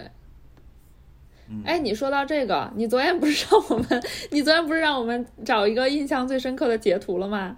对啊，我们名名场面，对我我的截图其实我在 Instagram 已经发过了，你们哦看那个、哦，那我知道是了，就是我找的这个截图，就不是那个男主和女主，就是是这个是个风景照，呃，不是不是，我我发到那个微信里，你们看一眼。发群里，我看一下。看到了吗？他是那个，他是有女主，然后和他当时另外一个男朋友，然后我就对这个画面印象特别的深刻。我看你记得这是这是在很前面三集还是四集哦，就是啊，就是他那个像印度裔的那种，对对对对对，不是印度裔，就是这个这个画面，我觉得就是刚好能说明你刚刚说的话，就是你看这个画面是很美，然后它的构图和颜色都非常的漂亮，然后两个人也坐在一起，就看起来好像是就是一切都很好的样子，但是你看了剧情，你才知道，嗯，当时这个男的他就是只顾。就是我我我我我嘛，这个男的永远就是在说自己就是那些事儿啊什么的，然后这个女生就是嗯有有一度很尴尬的，就是说就不好意思，我真的要把这个书读完，就是不想让那个男的再说下去了。其实明显的他就是发出了一个信号，就是我对你已经没有什么那么大兴趣了，就就明显就是他们俩之后就会要分手了。但是那个男的也没什么感觉，就是我觉得这个就是那一点，就是两个人其实他们明显是在想不同的事儿。但是，好像各自也 get 不到对方。我我会觉得，就是爱情这个东西，真的，嗯，之前我给你们俩写嘛，真的是不能复制，就是它完全不一样，就没有任何可以。像可以被统计的东西，像星座呀、什么血型呀，这些都不能被统计。它就是一个我跟你，你跟他完全不一样的。如果你对，如果你看到了这个电视剧，你觉得哦很一样，你相信我，这个绝对不是复制的，只是你看到了部分的映射，就某一个点击中了你。所以这就是爱情最最美好的地方，就你可以永远期待下一段是不一样的，而且完全是定制化的。啊，好酷啊！好想谈一辈子恋爱哦。Anti marriage，哦，就是那个豆，我我还去看了那个豆瓣上的讨论，我觉得有一些就是还真的蛮搞笑的，比如说就是很多人质疑女主为什么不跟着男主去纽约，就我从来没有，我就是看到尾我也没有想过这个问题，她为什么要跟着男主去纽约啊？就是我觉得这个结尾，他就还对我我也有这个问题，他也去纽约申请一个学校，不就可以一块儿去了吗？不，但是你们要知道，他刚刚度过的是什么？就是他已经经过了一个，就像一个人泡水里泡很久，他的那个手就会出现那个纹路，咱们记得吧？你洗澡洗很久，你恢复那个褶皱，褶皱到平复是需要时间的。然后你记得他去游泳，他看见了旁边一个老太太。一个中年四五十，身材都走样，但他觉得很幸福，因为他第一次体会到了就是就是安全，就是很 safe 的这个东西，他不想短时间内再去泡在那个水里了。我觉得是有情可原的。我觉得这个女主她是刚刚呃得到了就是足够的安慰，然后和足够的救赎。他此刻应该就是想做一个比较完整的他自己吧，他就是想要过一个自己的生活，然后这可能是一个就比较 open，就是说，那你去纽约你就去了，以后的事以后再说喽，就我们两个都做一些我们两个比较想做的事就好了。我觉得这这这个这个结尾对我来说，我我我觉得它是一个比较 proper 的告别。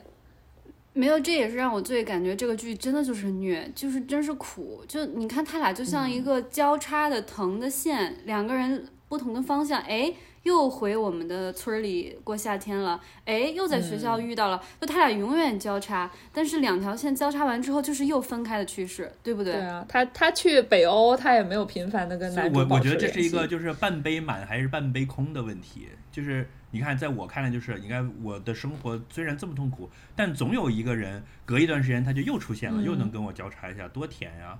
但你也不知道你下次是不是能交叉上了呀，而且还是他吗？肯定能，他们两个永远分不开的，就是他们是那种就是那什么《西游记》里面讲的什么上辈子是如来佛祖旁边一根一个灯的灯绳，就是扭在一起的。我我我我是觉得，我是觉得，即使有一天他们两个不再有交叉了，那证明他们那一刻就是也不需要需要对方了，所以应该也不是一个坏的结局。这哪里是不是坏的结局？一个爱情片呢？你不 不是看你最终要什么？就是你是想要一辈子都在一起，还是说爱过就是一件好事儿？对呀。你已经得到世界上最美好的爱情了，对呀，还不好。就像我昨天问的，就是大家都喜欢说人生在于体验，可是就是忽然到了某一个年龄之后，大家就只想体验好的事情，就不想有不好的体验了。就是人生如果像坐过山车一样，就是你坐过了，然后你从过山车上下来的时候，我操，真爽。然后东哥，你想要的是那个 那个过山车永远不停吗？一直颠儿好吓人啊！恐怖那也很，难受吧？对呀、这个恐怖片儿东西真的很很矛盾，而且我我很嫉妒他们，我觉得不是很多人都有这样羁绊的。你想渴望嗯一个羁绊，，我觉得这还挺难的。我觉得非常非常难，所以这一嗯点的话就不普通，一点也不普通。对啊，如果他们没有成为彼此就是生命里的那个光的话，那你想女主和男主其实都有点惨的，因为女主的家庭是那种就是她的爸爸和哥哥都是有暴力倾向，然后她妈妈也也是比较冷漠的那种人，所以她之后要怎么办？她也不是没有尝试过和别人在一起，对吧？她也尝试过各种各样的，不管是自我放弃还是自我受虐的方式，但我我是觉得他有在探索那到底是不是自己想要的，可是那其实不是他需要的。我我我有一个不懂的地方，就是他为什么会就是突然变成 M 了？是因为家庭受虐的原因？我觉得这个好像不是太有必要要表现，还用了那么多我笔墨去我觉得不是是这样的成了一个 M，然后男主还一副那种，啊，男主男主有被吓到，对对对，对啊，就是为什么？就这个东西，就是他明白这个恪尽。之前我我就会觉得，你拼命想得到这个东西，其实不是你想要的东西，是你被剥夺的东西。你懂？你理解这个意思吗？就你拼命想得到这个东西，你想得到被虐的东西，是因为你在你前半人生你失去了主动权。就他的呃被有人说啊，就是被虐啊，就你被虐的时候，你是在受虐的时候，其实你你是反抗意识的，就你你是是反是就是反着来的，才是有主动权的。就你是为了 反抗，为了想要再体验那个，你你不觉得女主从小到大缺失被剥夺的东西，就是剥夺了主动的爱护以及其他人的尊重，然后你拼命想得到的东西其实是这个东西，但你体验不到，那你就会产生一种自我怀疑。我小的时候也有时候经常会自我怀疑，就是我真的不重要吗？然后那是不是我就是不重要？找工作的时候也会经常怀疑，是不是我真的就是接不到这 offer，就我真的就是个一般很一般的人。那如果我就自从接受了这个设定，那我就试试这个设定吧。那我是不是还能从这个一般的设定、一般人的痛苦里面找到一个肯定？但但他没有啊，那就说明这不是他 deserve 的，就不是他应得到的。嗯，就它是个很矛盾的东西。当你一直一直被一种力量倾压的时候，你不想放弃，但你会觉得好吧，那你把我都推到洞底下了，那我就在洞底下生生活，跳唱唱歌，跳跳舞，试试看。我是这样理解。嗯，还有就是我们 我们前半段不是有提到那个呃矮个子这件事儿吗？就是他上一集上一集对我们上，就是他，呃，他其中他和那个就是带去了意意大利，他们是去了意大利对吧？他们他带去意大利的那个男朋友，就是之前也是他们一伙人里面的一个朋友，那个男生不就是一个小个子的嘛？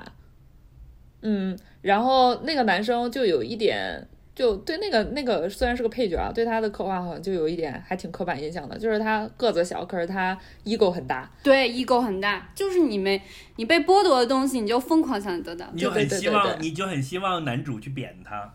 哦可是那个女的，你没发现那个女的其实一直在默默的挑衅那个男生，对，就他在虐待对他，她一直在虐待他。他就希望那个男的来暴力对待自己，他在他在挑动他的愤怒。所以是的对啊，所以就是说，这种被虐的时候，是不是就是反抗意识带着这个？就其实其实那个时候他是掌握了主动权的，而且是他挑起这个火焰的，对不对？对的。他不接受，他不 say yes，也我觉得按我们正常的标准来看，就这个女主就很作，是一个很烦人的人。嗯但是她是罗罗嗯说的那种啊，她一直在尝试啊，她在试探自己到底想要什么呀？这个叫作吗？我觉得人家只是进行了 A B C D E F G 的 testing，只是多了一点而已。互联网，啊，就是这个，我我看这个剧看前三集的时候，我都一直不不是很明白，因为因为就是在我的认知里，在我的生活里不存在一个长得漂亮，然后成绩又好，然后说话很 mean 的人是被不是被 bully 的对象，就是我我不能接受，就是我想不出来这个设定到底是怎么回事儿。当然后来你看多了就习惯了。我最开始、嗯我跟你的一样，就是呃类似的迷惑，是一个五大三粗的男主看上去像有四十岁，然后再演一个高中生，然后他心思还挺细腻，还他妈是个文艺青年，我也越听越变态是怎么回事儿？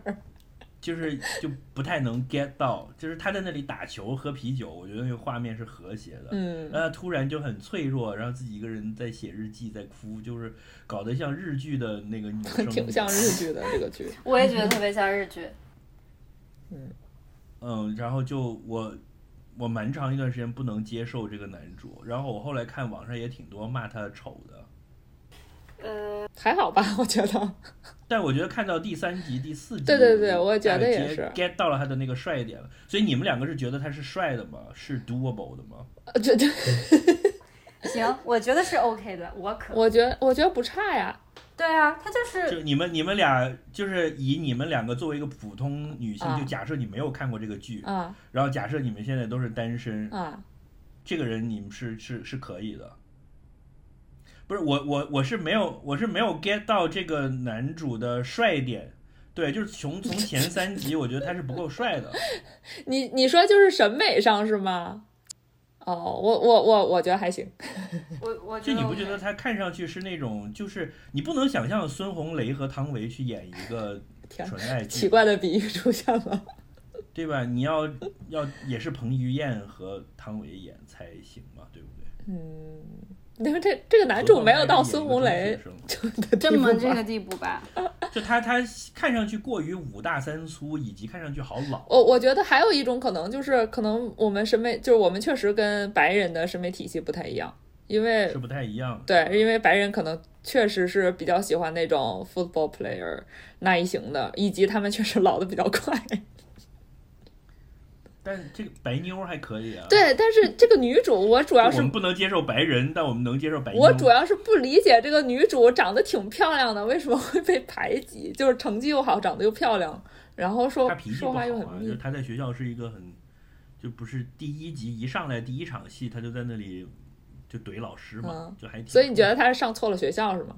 她应该去上一个属于她的精英贵族学校。对，我觉得就是学区房多么重要啊！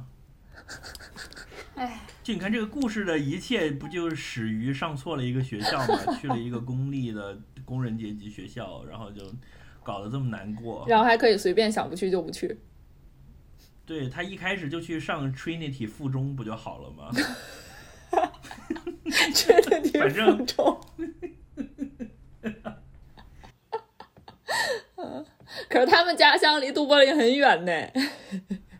这不就相当于山西煤老板在北京这个上什么 人大大附附一样吗？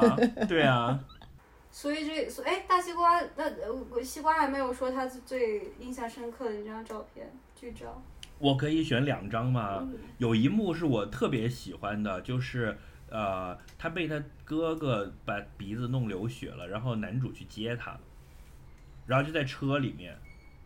那就是我喜欢那张呀，对啊，那就是我选的哦。是吗？是吗？我觉得就是有一个镜头拍的是，你可以把它提炼出来，当做全剧的主旨的，就是外面是黑的，嗯，整个这个世界都是黑的然，后你们两个，然后有一个小小的车子，哦这两个人坐在这个车子里面，嗯天呐，然后这个女生呢就就一鼻子的血，然后这个男的在看着她，嗯，然后男主也是第一次挺身而出了。对对，对，就是相当于把整个剧的主题给提炼出来，用一一个画面来解释了。然后我记得嗯他另外一个镜头不是给他们俩结束，不是在他俩的脸上，是在于他给了窗外了，就窗外的天空，我印象特别深，就是有云，就可能意识着就这还是不是结束的，但我们两个可以一起往前走。嗯，另外还有一幕我很喜欢，就是他们在意大利两个人骑单车去买啊东西。哇，那个哇意大利很那段好美哦！超级美啊！那那个简直就经典的欧洲人。而且意大利那个那一段就会让我想起那个 Call Me by Your Call Me by Your Name，Name 对，太太像了，太像了，像像到爆炸。说到这里又想吃桃子了。OK，谁？哎，我的岛上不对，我的岛上的水果不是桃子，是苹果。你看，什么鬼？你看，纯真的人只能想到水果在自己的动森的岛上，有的人就能想到其他的。就会想到吃桃子。对，所以你看我选的这两张照片，难道不都是甜的不行的？这不是甜呀，甜呀！我觉得意大利那个还还还比较甜，就是那还不甜？什么叫甜啊？你记得吗？你记得就是你们两个选了那张照片，就是鼻子被打流血了那张照片。他那个画风一转，就是过了过了没多久，下一个镜头就是他们两个一起回家去过圣诞节，去男主家里过圣诞节。对呀，多甜啊，甜死！但那个也很假呀，我觉得很假就是，然后后座上全部都是礼物。我要是鼻子流血了，汤唯开着车来接我，那他妈是汤唯嘛？女主开车来接我，我也可以啊。可是你说甜的那个，跟跟我刚刚描述那不是一个画面呀，就是他们是又过了一阵子的。呃，回家过圣诞节也很甜啊，你不觉得圣诞节那一段也？圣诞节那个还不错，但是我后来就是那个，你你记不记得后来就是女主她一个人回到她的房间，然后就是坐在床上，有一点有一点呆，然后男主就问她你怎么了？就是你是不是觉得有什么有什么不好的？然后那个女主就说没什么，就是她她的她的前十几年二十几年的人生可能就没有过过都没有过过这样的圣诞节，好可怜。嗯，对呀，嗯，就就相当于在我们这边，就是过年都没有热热闹闹过过年，没有跟家人一起，就好像过过年那种感觉。就是汤唯接我回回回他家过年，然后我就说呀，这就是放鞭炮呀，是这个意思是吗？我们我我们觉得聊的差不多了哦。最后我要吐槽，就是《Normal People》这个电影这个片真的很不错，但是它的海报真的太丑啊！对，我也觉得那个那个海报好丑。哦，然后还有一个重要的呃东西要跟大家分享的，就是它这个官方的宣传方很用心，在 Spotify 做了它的官方的 playlist，嗯，而且是分了两条线的，嗯，就是一个是女主的 playlist，一个是男主的 playlist。好甜哦。里面有他们自己喜欢的歌，你们感兴趣的话可以去找来听，你就在 Spotify 上搜索 Normal People 就可以了。行，我要走了，朋友们。好的，拜拜。下面是彩蛋时间。啊，好难呀！我要一边夹头发一边聊这个，还要一边穿衣服，这是什么？你一样一样的做。你是中文播客界第一个杂技播主。我真的，我刚才。我还要夹头发。你现在是不是还踩在一个桶上？就是一个那种横的。我踩踩着高跷。好的，而且我的 AirPods 一边还在没电了，我还要带这个线的。生活好难啊！彩蛋结束啦。